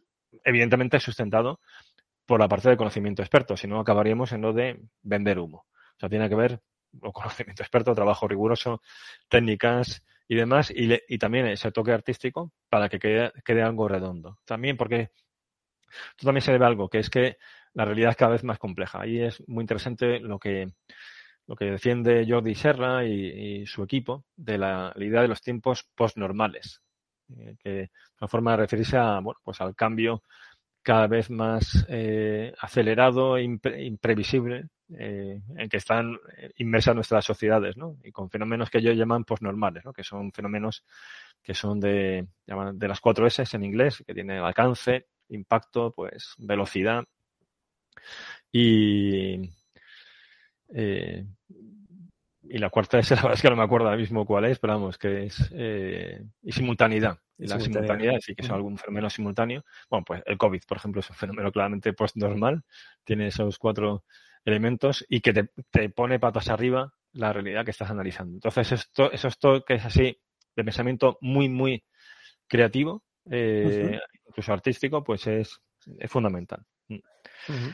Muy bien, y realmente está, de esto va, o sea, esta es, este es el caso de, bueno, me lo he, o sea, liquidado en unos, o sea, en unos grandes trazos. Evidentemente esto tiene más, más matices y remito a ese documento de Global Strategy sobre la técnica de construcción y análisis de, escenarios donde se explica más en, detalle. Y para hacer esto bien, además, es que hay que hacerlo. O sea, hay que hacer un trabajo y un taller, pues el, en clase lo solemos hacer, son unas cinco horas y, bueno, y a base de iterar y demás, acabas teniendo soltura y, ya. Pero realmente la técnica como tal es, sencilla. Lo difícil es el conocimiento experto y es el tiempo. Cuando hicimos el trabajo eh, con el MADOC del entorno, o sea, colaboramos con ellos, ¿no? Con un proyecto de la UGR, de la universidad, y el MADOC para el entorno operativo futuro terrestre de 2035, yo creo que una de las aportaciones que hacíamos desde la universidad es que eh, les, entre comillas, obligábamos o conseguíamos, o, facilitábamos que el general de la DIDOM, en ese momento el general Ruiz Benítez, que, es un buen amigo, pues eh, permitiera a los analistas del MADOC encerrarse con nosotros una mañana entera a hacer una, algunas de estas técnicas. Porque el día a día te come. Y esto es que nos pasa a todos. O sea, nos pasa a nosotros en la universidad, les pasa a ellos en el, en el MADOC y en otros sitios. Es, y es el gran enemigo del análisis estratégico de la perspectiva, que es que luego no te da tiempo, no te puedes reunir. ¿no?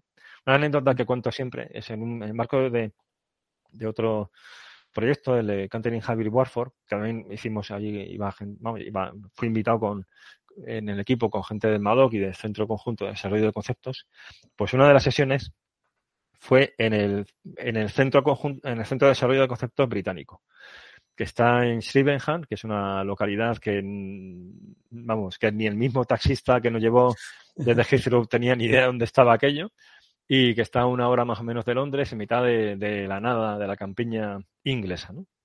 Y de hecho se lo comenté a, nuestro anfitrión allí. Decir, oye, me, me, llama la atención de que no estéis en Londres, porque el, homón, o sea, el, homónimo español está, está en la castellana, vamos, está allí. En el, ahora mismo está en el Macón, antes estaba en el CSDN. Y me dijo, no, no, estamos a propósito fuera de Londres, aquí en mitad de, un, vamos, de la campiña inglesa, viviendo en un pueblo de 100 habitantes, una, el pueblo cercano, la base bastante grande, eh, con el fin de que nos dejen en paz, o sea, de que podamos hacer de verdad análisis estratégico y prospectiva. Porque, por ejemplo, ese, ese centro es el que elabora el entorno operativo futuro del, del British, vamos, de British Army, de, la, de, las Fuerzas Armadas, no, de British Army, no, de, de las Fuerzas Armadas Británicas y el Global Trends del Ministerio de Defensa británico. O sea, el Global Trends Out to 2045 lo elaboran ellos. Y claro, y, bueno, pues ¿qué te hace falta ese sosiego, ese distanciamiento de, de lo, del ajetreo diario eh, de, las, de ir para una reunión de esto y a dar una conferencia a lo otro, mm, que hay que preparar este análisis porque pasa esto en Afganistán, que pasa esto otro en Libia, pues, y al final te cargas el, el análisis estratégico. Bien, pues esto, de esto va. o sea, como tal, la técnica no es difícil. El problema es encontrar el conocimiento experto y reunirlo y exprimirlo. esos condicionantes, eh, como decías antes, ¿no? Hacia adentro y, también ¿no? del propio desarrollo también del trabajo. Ah, no sé si quieres eh, comentar algún aspecto más o a entrar ya con lo que decías de un caso práctico. Pues bueno, yo sí que daría algunas pinceladas con defensa. O sea, decir, ¿y por qué esto es importante en defensa? ¿no? Aunque sea rápidamente. Vamos. Porque al final, la verdad es que el tiempo al final nos estamos aquí, me estoy enrollando muchísimo. Entonces, bueno, por lo menos algunas, o sea, decir, ¿y esto qué, pinta? ¿no? ¿Qué pinta, no? ¿Por qué es importante esto en defensa y por qué lo tratamos aquí? en un podcast de estudios estratégicos cuando esto podría ser un podcast, pues no sé, de empresa, ¿no? Eh, el tema de perspectiva también se trabaja mucho en la empresa.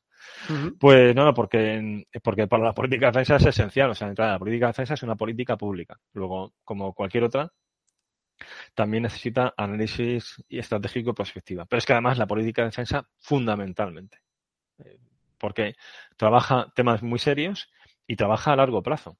Y además trabaja sobre entornos que los militares llevan buca, eh, en inglés, ¿no? De, de, volátiles, inciertos, eh, complejos. Complejos y, y la, la era de, de, ambiguos, ¿no? La ambigua, exactamente, la ambigüedad, sí. Pues el, bueno, la verdad es que el buca se parece muchísimo a, esta idea de Jordi Serra de los tiempos postnormales. Pues, vale, pues eso es una, no es una razón para decir, eh, vale, ante el buca mm, la perspectiva muere. No, no, ante el buca hace falta más perspectiva. Todo lo contrario. Entonces, ¿por qué es necesario uno? Porque la política de defensa está muy condicionada por el entorno estratégico. Luego tienes que conocer el entorno estratégico. Es decir, tu política de defensa se orienta en una función a otra en, en la medida en que surgen nuevas amenazas, cambian los desafíos eh, se altera el equilibrio de poder, luego eso te interesa muchísimo, de ahí vienen muchos outputs. También el entorno estratégico incluye el entorno tecnológico, que, decir, ¿no? ¿Qué importancia tiene sobre, la, sobre el ámbito militar? Luego eso es esencial.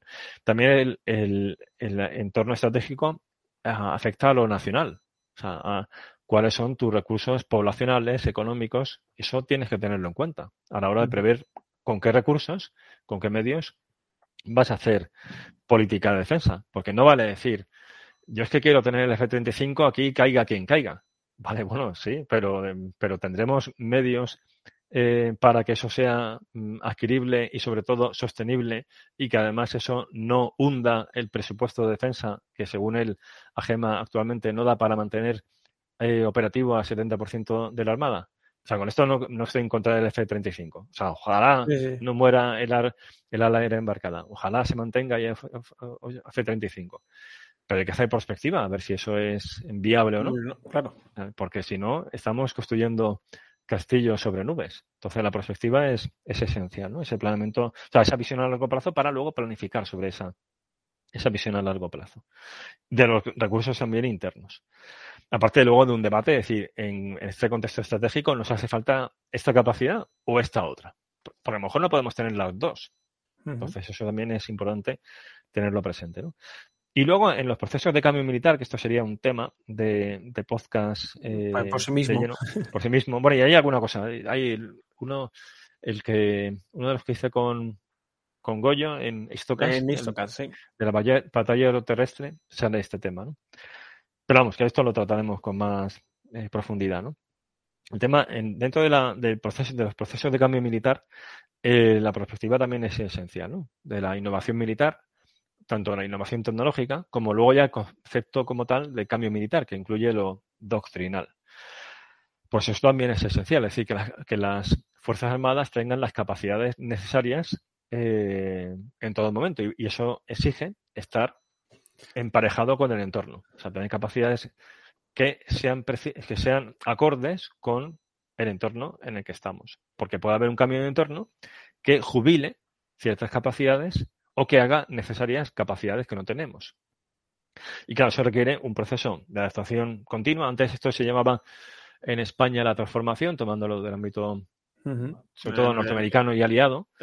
Pero es que el proceso de transformación va precedido de un ejercicio de prospectiva. En el caso de España, la transformación, y esto sabe mucho más Guillén Colón, pues estuvo precedida en la revisión estratégica de la defensa, que sin ser como tal un ejercicio prospectivo, tenía elementos de prospectiva claramente. ¿no? Esa visión, ese análisis estratégico que hacía del entorno, ese vislumbrar tendencias futuras, allí había, aunque no, por ejemplo, no introducía escenarios, un juego de escenarios tipo Global Trends, sí que hay elementos de prospectiva. Problema, ¿Cuál fue el problema? Pues que la revisión estratégica de la defensa, eh, años 2002, 2003, eh, estaba pensada para 2015. No ha, no ha vuelto a haber una nueva revisión estratégica de la defensa. Es verdad que ahora ese concepto de transformación se ha cambiado por el de adaptación y que viene ahora mismo soportado, sí, por trabajos prospectivos, tipo el que, eh, el que el del Instituto Español de Estudios Estratégicos, ese que estuvimos, el de sí, tendencias globales, y, que es en 2040, esto es muy común, ¿no? que el de tendencias globales vaya un poco más allá, ese 2040, y luego el entorno operativo futuro, que hizo el Centro Conjunto de Desarrollo de Conceptos de las Fuerzas Armadas 2035. Eso en el caso de España, ¿no?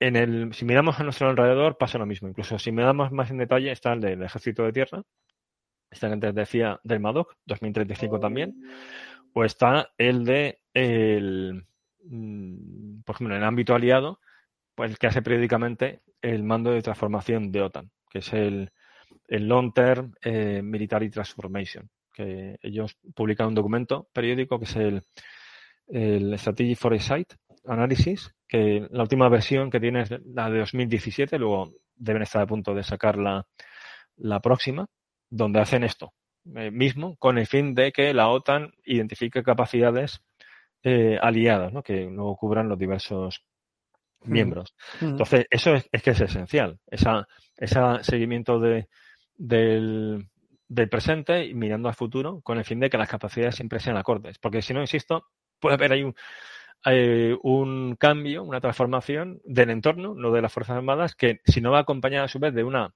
adaptación de las Fuerzas Armadas, lleve a que tenemos luego unas capacidades que o no nos hace falta o un vacío, una carencia de capacidades que ahora sí que necesitamos y no hemos desarrollado con tiempo. Y como, como, vamos, como todo el mundo que se dedica a la defensa sabe, las capacidades militares que van más allá del aparato, ¿eh? o sea, van más allá de, de hierro, de la tecnología, pues, o del material, incluyen pues el, la doctrina, los recursos humanos, la infraestructura la orgánica, eh, la, interoperabilidad y demás, pues eso requiere muchísimo tiempo, ¿no? Pero bueno, ¿qué ejemplos tenemos? Y tenemos en nuestro propio país. O sea, tenemos recientes, eh, uno que diría, uno que cuando hablamos esto ahora mismo, ¿no? En septiembre de 2021 todo el mundo habla del AUKUS, ¿no? Y de los submarinos nucleares eh, australianos, ¿vale? Eso es un tema muy relevante, pero no olvidemos que, son, que, van, a que van a llegar en 2040. A ver, tiene lógica, o sea, eso es una capacidad, eh, es un salto de calidad astronómico, ¿no? Eh, requerirá ese tiempo. Pero bueno, el mundo de 2040 puede ser muy diferente. Igual la partida en, en el Pacífico ha terminado entre Estados Unidos y China. A lo mejor a favor de, de quién sabe, ¿no? A lo mejor de China. ¿Quién sabe? O sea, no, no, tenemos ni idea. Eh, luego ahí están apostando fuerte con esa, por ejemplo, con ese desarrollo, ¿no? Eh, pero, pero nuestro entorno más cercano es que lo hemos vivido. O sea, hubo un shock estratégico, que esto era muy difícil de, de haberlo detectado, ¿no? Con perspectiva, que fue la, el fin de la Guerra Fría. Quizás con un sistema de vigilancia prospectiva además muy refinado y demás, pues no, pero vamos, esto le pilló con el pie cambiado a todo, el, mundo. A todo el mundo, ¿no? Y, vamos, me acuerdo, era, era un adolescente, ¿no? Pero me, de haber asistido a una conferencia de un militar en, en Cartagena, de donde soy, que, que, hablaba, ¿no? De cómo estaba el mundo en aquella época. Bueno, es que el Pacto de Varsovia parecía que no iba a caer en 100 años. Era la impresión así generalizada. Bueno, pues eh, vale, acontecimientos que quizás ya años 86, 87 los más expertos podrían haber identificado, pero fue un shock estratégico. Pues eso tuvo consecuencias sobre nuestras propias Fuerzas Armadas, porque claro, cambia el escenario, cambian las misiones y nos encontramos al Grupo Alfa, eh, formidable en aquel momento, el Príncipe de Asturias, las, los cinco escoltas de las F-80, y las y que y que es un magnífico instrumento antisubmarino y ya no hay una amenaza submarina soviética. Con lo cual te pilla, te deja un tanto fuera del juego. O sea, no significa que ya lo tengas que enviar al, eh, al desguace o tengas que venderlo. Pero, pero, es, pero bueno, ya es, es un, te pilla con el pie cambiado. ¿no? Eh, lo mismo pasó con, en su momento con el Pizarro. Mm, que es, mm, es, el primer vehículo de combate de infantería de verdad que tiene el ejército de tierra. Pero es que acaba la, la, Guerra Fría y nos pilla de menudo con el pie cambiado de que, que comprar los RG-31 porque en Afganistán no puedes enviar Pizarro, pues porque logísticamente es un lío, enviar cadenas y porque políticamente el político le da miedo, ¿no? Algo que se parece a un carro de combate, ¿no? Y que un periodista va a decir que es un tanque.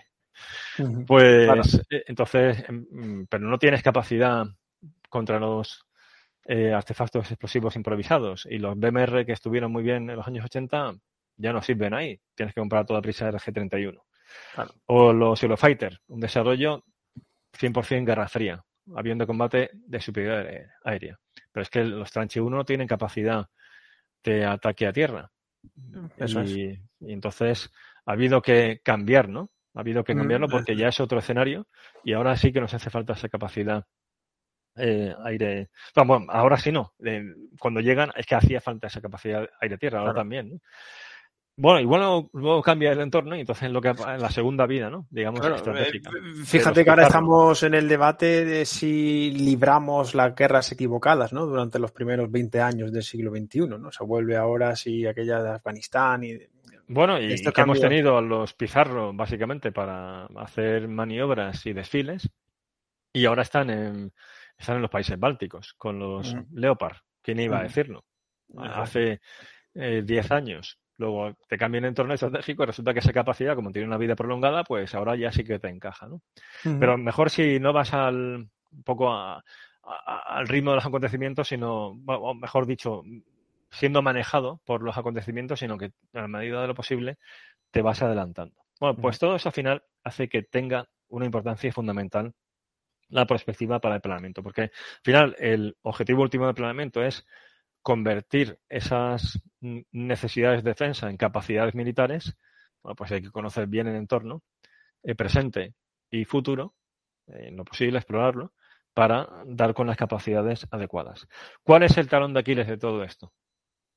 Pues la política. Porque, porque la política vive al día. Vive cada, podemos decir, no, la política vive cada cuatro años. Bueno, cada vez más vemos que la política, vamos, que tres meses se le hace largo. Vive al día. Entonces, al político es muy difícil eh, conseguir que comprometa capacidad, que comprometa fondos, como quiere y con toda lógica, ¿no? defensa, es decir, un compromiso de cuatro o cinco años presupuestario para poder planificar de verdad y que no me reduzcan sensiblemente el presupuesto, de modo que al final no pueda eh, desarrollar una cierta capacidad o adquirirla, eh, porque se me ha hundido el presupuesto. Entonces, el gran peligro o el gran problema final es el nivel político ¿no? en, esta, en esta cuestión. Pues si quieres pasamos al ejercicio práctico, ¿no? Para no pues, aburrir. Pues bueno, yo creo que yo creo que esta, esta em, amplia introducción, los detalles eh, y qué tiene que ver con la defensa, ¿no? Creo que tiene todo el sentido precisamente para entender, ¿no? En toda su complejidad el, caso eh, práctico. ¿Con qué te atreves, Javier, a dar unas aquí un, un esquema de y un desarrollo? pues mira, había pensado algo, bueno, esto es muy básico, o sea, esto no, eh, insisto que esto para hacerlo bien hace falta pues unas, por lo menos cinco horas, echarle para hacerlo con cierta tranquilidad.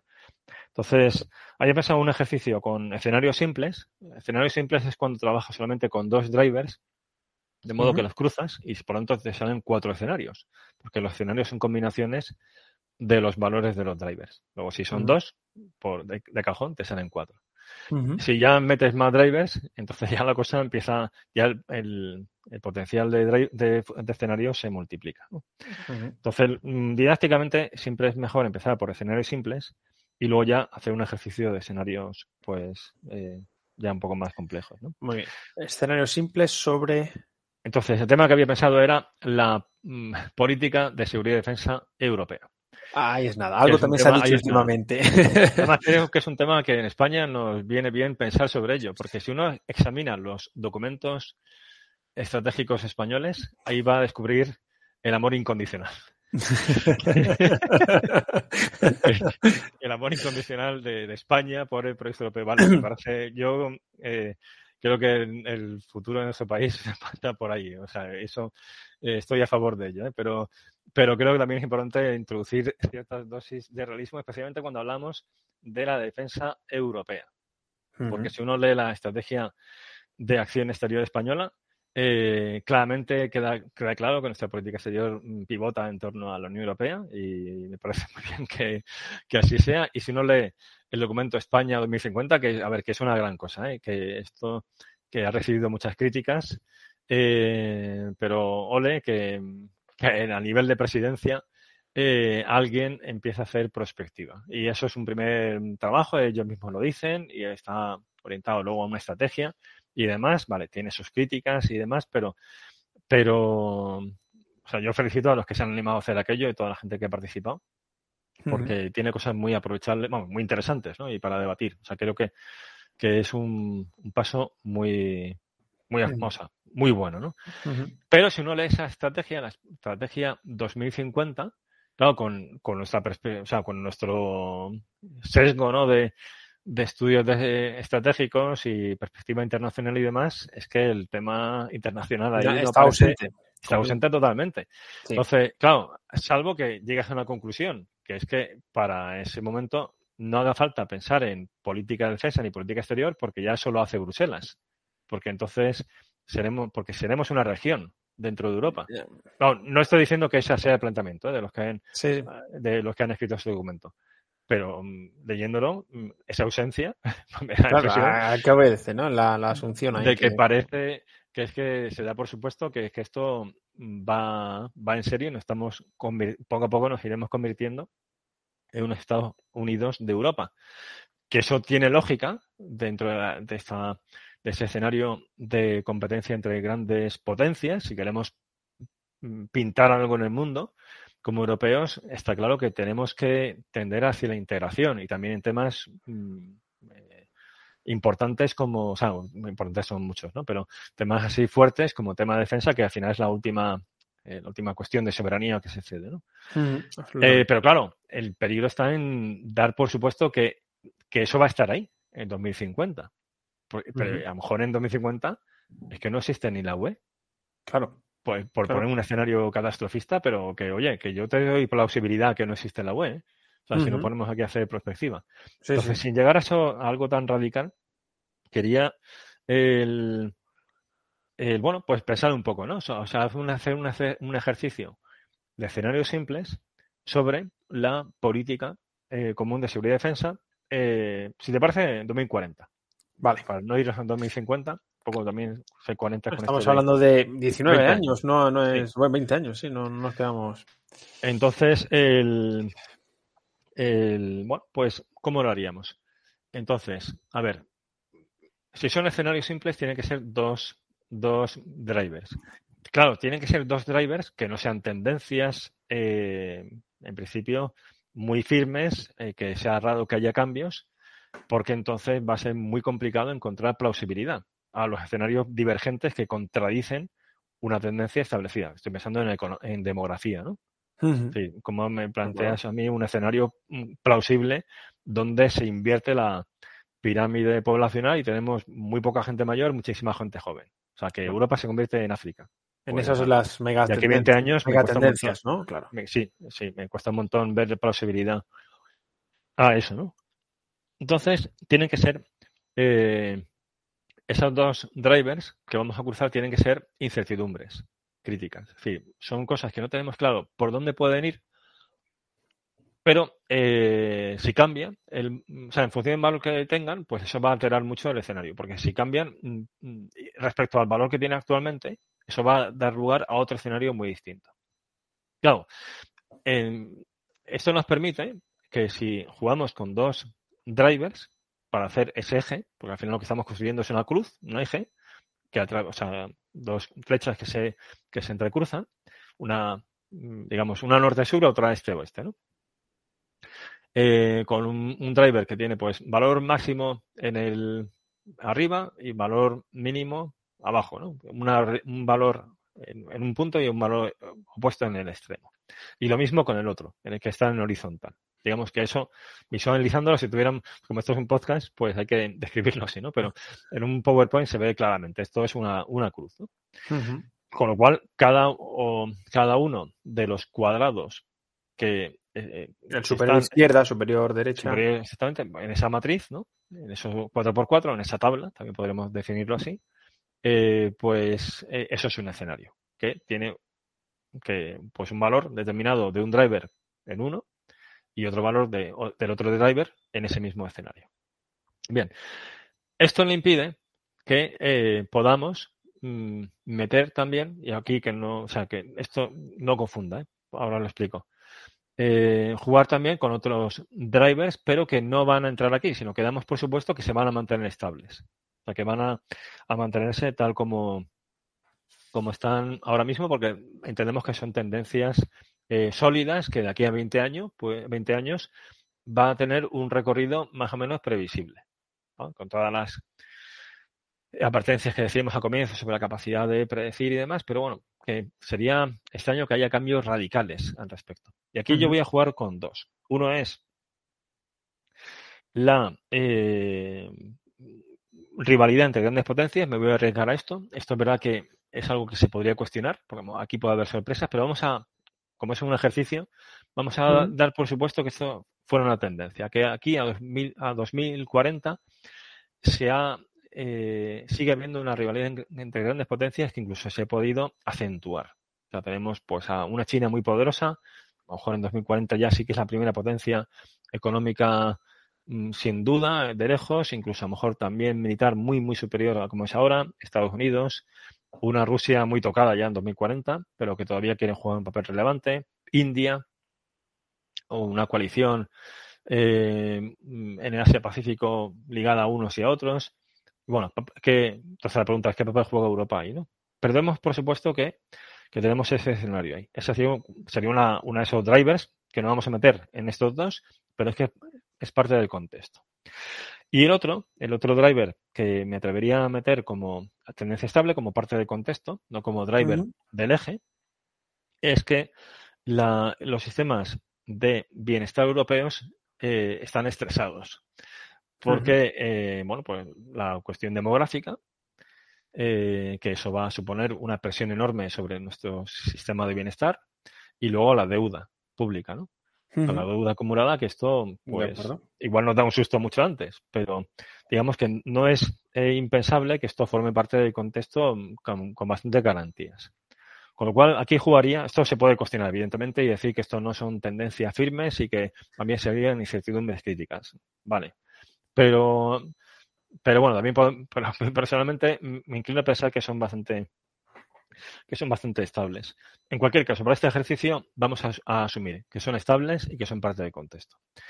Luego, teniendo esa, ese contexto, rivalidad entre, grandes potencias y una Europa que está mm, mal del bolsillo, hablando coloquialmente, o sea, una situación económica ajustada, vamos a introducir dos drivers. Uno sería la, lo que podríamos llamar un, driver que tenga dos valores, como un driver como tal es una variable, es decir, es algo que varía, es una caja vacía. Entonces puede tener diversos valores. Vamos a ponerle dos valores extremos. Uno que sea extroversión y otro introversión. ¿A qué me refiero? Extroversión es una eh, mm, la aspiración a ser mm, relevantes globalmente. Ahora ya veremos el quién, pero al menos Europa o determinados países europeos o la introversión, que es no el mirar más a, lo cercano o estar muy volcados en asuntos internos. Eso sería, este sería un primer driver, que es la introversión o la extroversión de eh, Europa, de los, de los europeos, hacia el entorno internacional. ¿no? Está marca por lo que antes veníamos. El segundo driver sería la integración o la falta de integración. De nuevo, esto tiene esos posibles valores. Evidentemente luego hay una variedad de matices enorme, con lo cual podríamos construir más escenarios en torno a ello, pero aquí voy, a ir un tanto más a los extremos para que sean escenarios simples. La integración eh, de las capacidades militares a nivel europeo. Dicho de otro modo, la europeización de las políticas de defensa de los países miembros de la UE. Bien, siendo estos los dos drivers, tendríamos, por tanto, cuatro escenarios tendríamos un primer escenario que sería pues la UE como gran potencia en el panorama internacional. Ya la UE no es, como se suele decir, ¿no? Ya no es un global, no es un playground donde juegan las grandes potencias. Ha pasado eso con el 5G. Claramente, ¿no? Estábamos ahí si China o si Estados Unidos o aquí, ¿qué hacemos? Bueno, pues hemos sido bastante playground. No, no, somos global players. O sea, vamos a, un actor global, ¿no? Y con internacional, más, No meramente normativo y una referencia, no. Es que tenemos peso, tenemos poder, de verdad, ¿no? Incluido el poder duro. Eh, poder integral, ¿no? Pues con ese poder duro. Bien, ese sería uno. Este es muy reconocible, esta es una aspiración. De hecho, esta, cuando se habla de eso que se llama la autonomía estratégica, pues, bueno, para muchos esta sería la visión de la autonomía estratégica. Esa sería una opción. Siguiendo con este eje horizontal, vamos a irnos al otro, a la introversión. O sea, estamos en el superior o estamos en un escenario donde el driver eh, europeización de las políticas de defensa es afirmativo, se han europeizado. Hay capacidades comunes, hay, para entenderlo, un ejército europeo. esto sé que es ahora mismo casi wishful thinking, pero en este escenario ahí lo tenemos. ¿no? Y si no hemos llegado a ese extremo, hay una eh, integración de las capacidades. Hemos integrado, pues no sé, la, patrulla marítima y la capacidad de lucha antisubmarina, cosa que en España, pues igual hasta nos hace mucha falta, ¿no? Si no, si, si no vamos adelante con, si descuidamos esa capacidad, a lo mejor la única forma de sustentarla es europeizarla. Y así otras muchas, operaciones especiales, eh, guerra electrónica, en fin, un montón de capacidades que al final hemos unificado. Evidentemente aquí incluso con temas de defensa dura, de temas de, mm, vamos, cosas de estas que preocupan a los países del este, ¿no? De Rusia.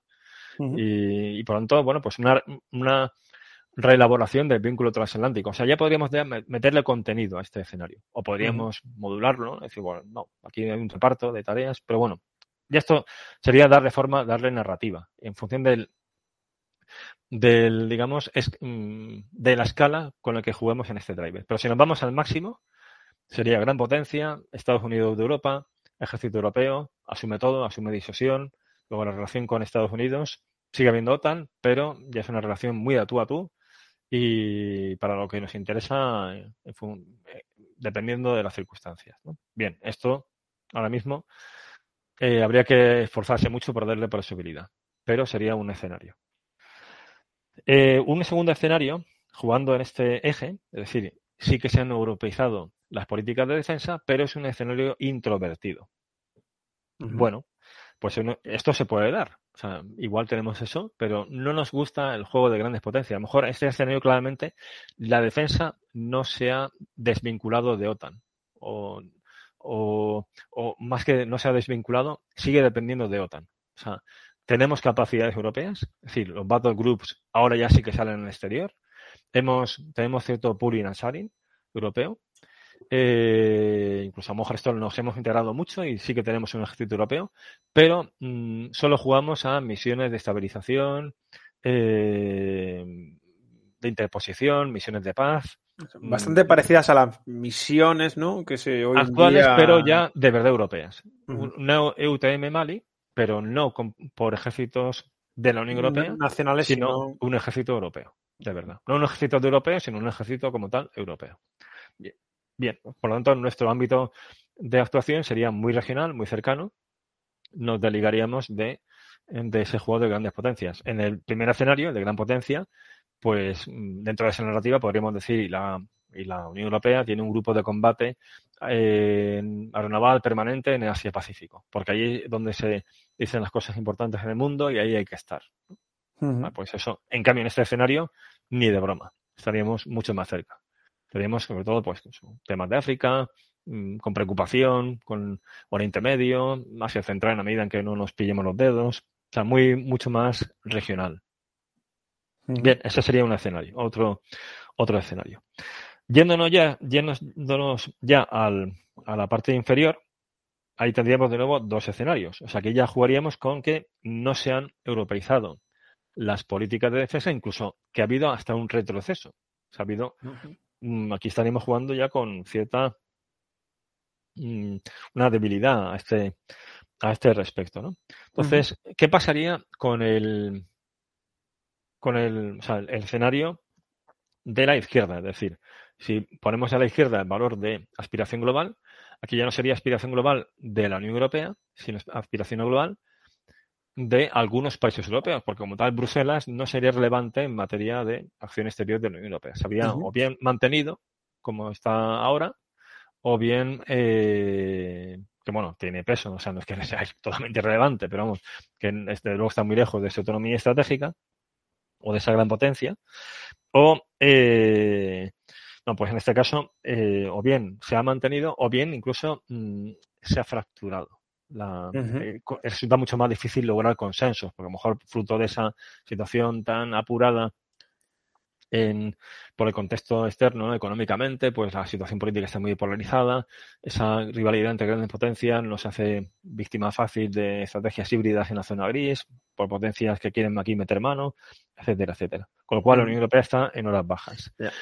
fíjate, Javier, fíjate, Javier, perdona, que en, en, este ya, en esta parte inferior de ese de esa cruz, ¿no? Como decías, estás desafiando a esos escenarios que hace un par de años la Unión Europea planteó, donde era reticente, claro, a, por decirlo de algún modo, a plantear un escenario donde la Unión Europea no se mantuviese o fuese a más, sino que claro. retrocediese, ¿no? Pero oye, es un escenario que podemos darle plausibilidad. Ah, absolutamente. Esto sería introducir una crítica en ese trabajo de prospectiva que hizo la Unión Europea. esto es esencial, porque, o sea, porque es que sí, eh, lo que antes veíamos, ¿no? Sí, sí, vale, nosotros somos muy europeístas y me parece genial.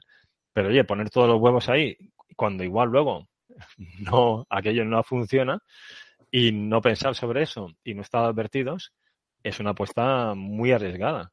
Entonces creo que sobre esto conviene pensar, ¿no? Y, porque si no podemos caer en el wishful thinking y autoengañarnos. Entonces esto yo creo que introduce también un sano realismo. En este escenario tendríamos, por tanto, aspiración global de algunos países, y, eh, pero sería a título individual. O sea, tendríamos pues sí a Francia, que vamos, trataría de mantener presencia, a lo mejor sí, en Asia Pacífico ya lo están haciendo, ¿no? eh, Alemania podría jugar a, por su cuenta, a lo mejor algún otro país, no sé, dudo mucho que, que nosotros, España. Eh, pero claro, ahí sería casi jugar al, al bandwagoning, ¿no? De, o sea, el término de relaciones internacionales de jugar del lado de una gran potencia y eso estratégicamente no suele ser una buena receta, ¿no? Sobre todo si esa gran potencia es hostil, porque estás en sus manos. Pero, pero bueno, a lo mejor por cálculo estratégico nos puede ser, eh, algunos países le puede interesar. Bueno, este es un escenario que vale, no es deseable, pero es un escenario que hay que contemplar. ¿no? Y luego el, el, último. el último escenario, la verdad es que el último escenario se parece mucho al actual, porque es un escenario donde están poco europeizadas las políticas de defensa y es un escenario de poca ambición. O sea, es de, pues eso, no tenemos battle groups, pero no los hemos sacado. Estamos, sí, participando en misiones, pero cada uno con sus propias eh, fuerzas, sí, eh, con ya una, un embrión ya de cuartel general para dirigir esas operaciones dentro de la propia Unión Europea, pero todavía muy en, muy por desarrollar esas capacidades y esa política de defensa europea de verdad. Y luego también muy en misiones de estabilización. Si miramos las misiones de la Unión Europea en la actualidad son, como ellos dicen, misiones no ejecutivas. O sea, no se plantea el, empleo de la fuerza ahí para imponer la, paz. ¿no? Luego, el cuarto escenario sería muy parecido al actual, para 2040. Bueno, pues también sería, sería plausible. ¿no? Y evidentemente con otra diferencia, es decir, no sería una fotocopia del presente, pero eh, porque eso nunca se da, o sea, seguro que va a haber cosas diferentes, pero en sus líneas maestras, y esto sí que se puede dar, un continuismo, pues sí que se parecería mucho al presente. Bueno, pues esto a grandes rasgos y con la dificultad de no plasmarlo en un PowerPoint, que siempre facilita las cosas, sería la idea. O sea, como se puede. Creo, creo, que se ha entendido. Mm, es eso. Identificar drivers que nos parezcan relevantes y combinarlos y a partir de ahí pensar. Porque una vez que tenemos estos cuatro escenarios, esto nos puede ayudar para hacer un ejercicio de prospectiva más fino, porque a su vez, y esto es la versatilidad de las técnicas prospectivas, ¿no? que es que eh, de cada uno de estos cuatro escenarios podemos hacer un backcasting. O sea, podemos hacer un backcasting de, es decir, lo que antes decíamos del, del construir la casa por el tejado. Damos por supuesto que está este escenario y nos preguntamos qué nos lleva a él. A lo mejor eso nos permite identificar drivers que empezando así, con pizarra en blanco, no se nos ocurriría. Y claro, si vamos con buenos drivers, ya tenemos más facilidad para construir el sistema de vigilancia de prospectiva. O si queremos hacer estrategia, mmm, si identificamos esos drivers, sabemos de qué está hecho, potenciamos con acciones las condiciones que favorecen la materialización de dichos drivers. Pues esa, aquí incide por mencionar ¿no? lo que decías antes. Sí, queremos tener esa actitud vigilante, ¿no? De seguimiento hacia dónde vamos y tener un poco controlado, por así decirlo, el entorno o esa posición del decisor proactiva de decir, bueno, este es el, el escenario ¿no? que a mí me interesa y por tanto donde entiendo que debería pulsar hoy en día estos ejes, tocar estas políticas para tratar ¿no? de un poco de hacer estrategia. E impulsar y hacer estrategia. El puente estratégico que mencionabas antes, ¿no? Que me ha, gustado esa idea, ¿no? El puente estratégico. Sí, es una, una figura muy común, ¿no? Pero, pero, muy ilustrativa, sí, sí, Absolutamente, absolutamente. Bueno, Javier, pues eh, creo que la descripción del caso práctico con toda la descripción anterior de qué es la estrategia, eh, perdón, la perspectiva estratégica, qué no es, eh, ese vínculo con el análisis estratégico, ¿no? Conceptos no distantes, pero sí distintos, ¿no? ¿Qué valor tiene para la defensa? Creo que, bueno, que eh, da una buena imagen, ¿no? De qué es la perspectiva estratégica y una invitación a todos los que nos están escuchando a que visiten eh, Global Strategy, eh, la web global-strategy.org pues que consulten los materiales, algunos que ha citado expresamente en este episodio y otros muchos que bajo, esa etiqueta de prospectiva pues pueden encontrar en, la web, ¿no? Muchos escritos por ti, pero también con algunas eh, colaboraciones, ¿no? De otros eh, expertos que creo que lo encontrarán más que interesante. Javier, eh, pues un Pues placer eh, haber abierto este contigo. Muy haber abierto fuego contigo en este día. Esperemos que sea el primero de muchos. Coincidiremos. Unas veces no se te escucharán a ti, Sí, otras nos veces me escucharán a mí. Para, sí, porque no siempre será posible, la vida es complicada, pero bueno, eh, haremos lo que se pueda. Ah, yo creo que es un reto bonito el que nos hemos planteado y yo creo que, que gustará. Tengo esa impresión, además del deseo, claro, pero yo creo que sí. Pues, vamos a por ello, sí. Pues gracias, Javier. A ti, Buenas tardes. adiós.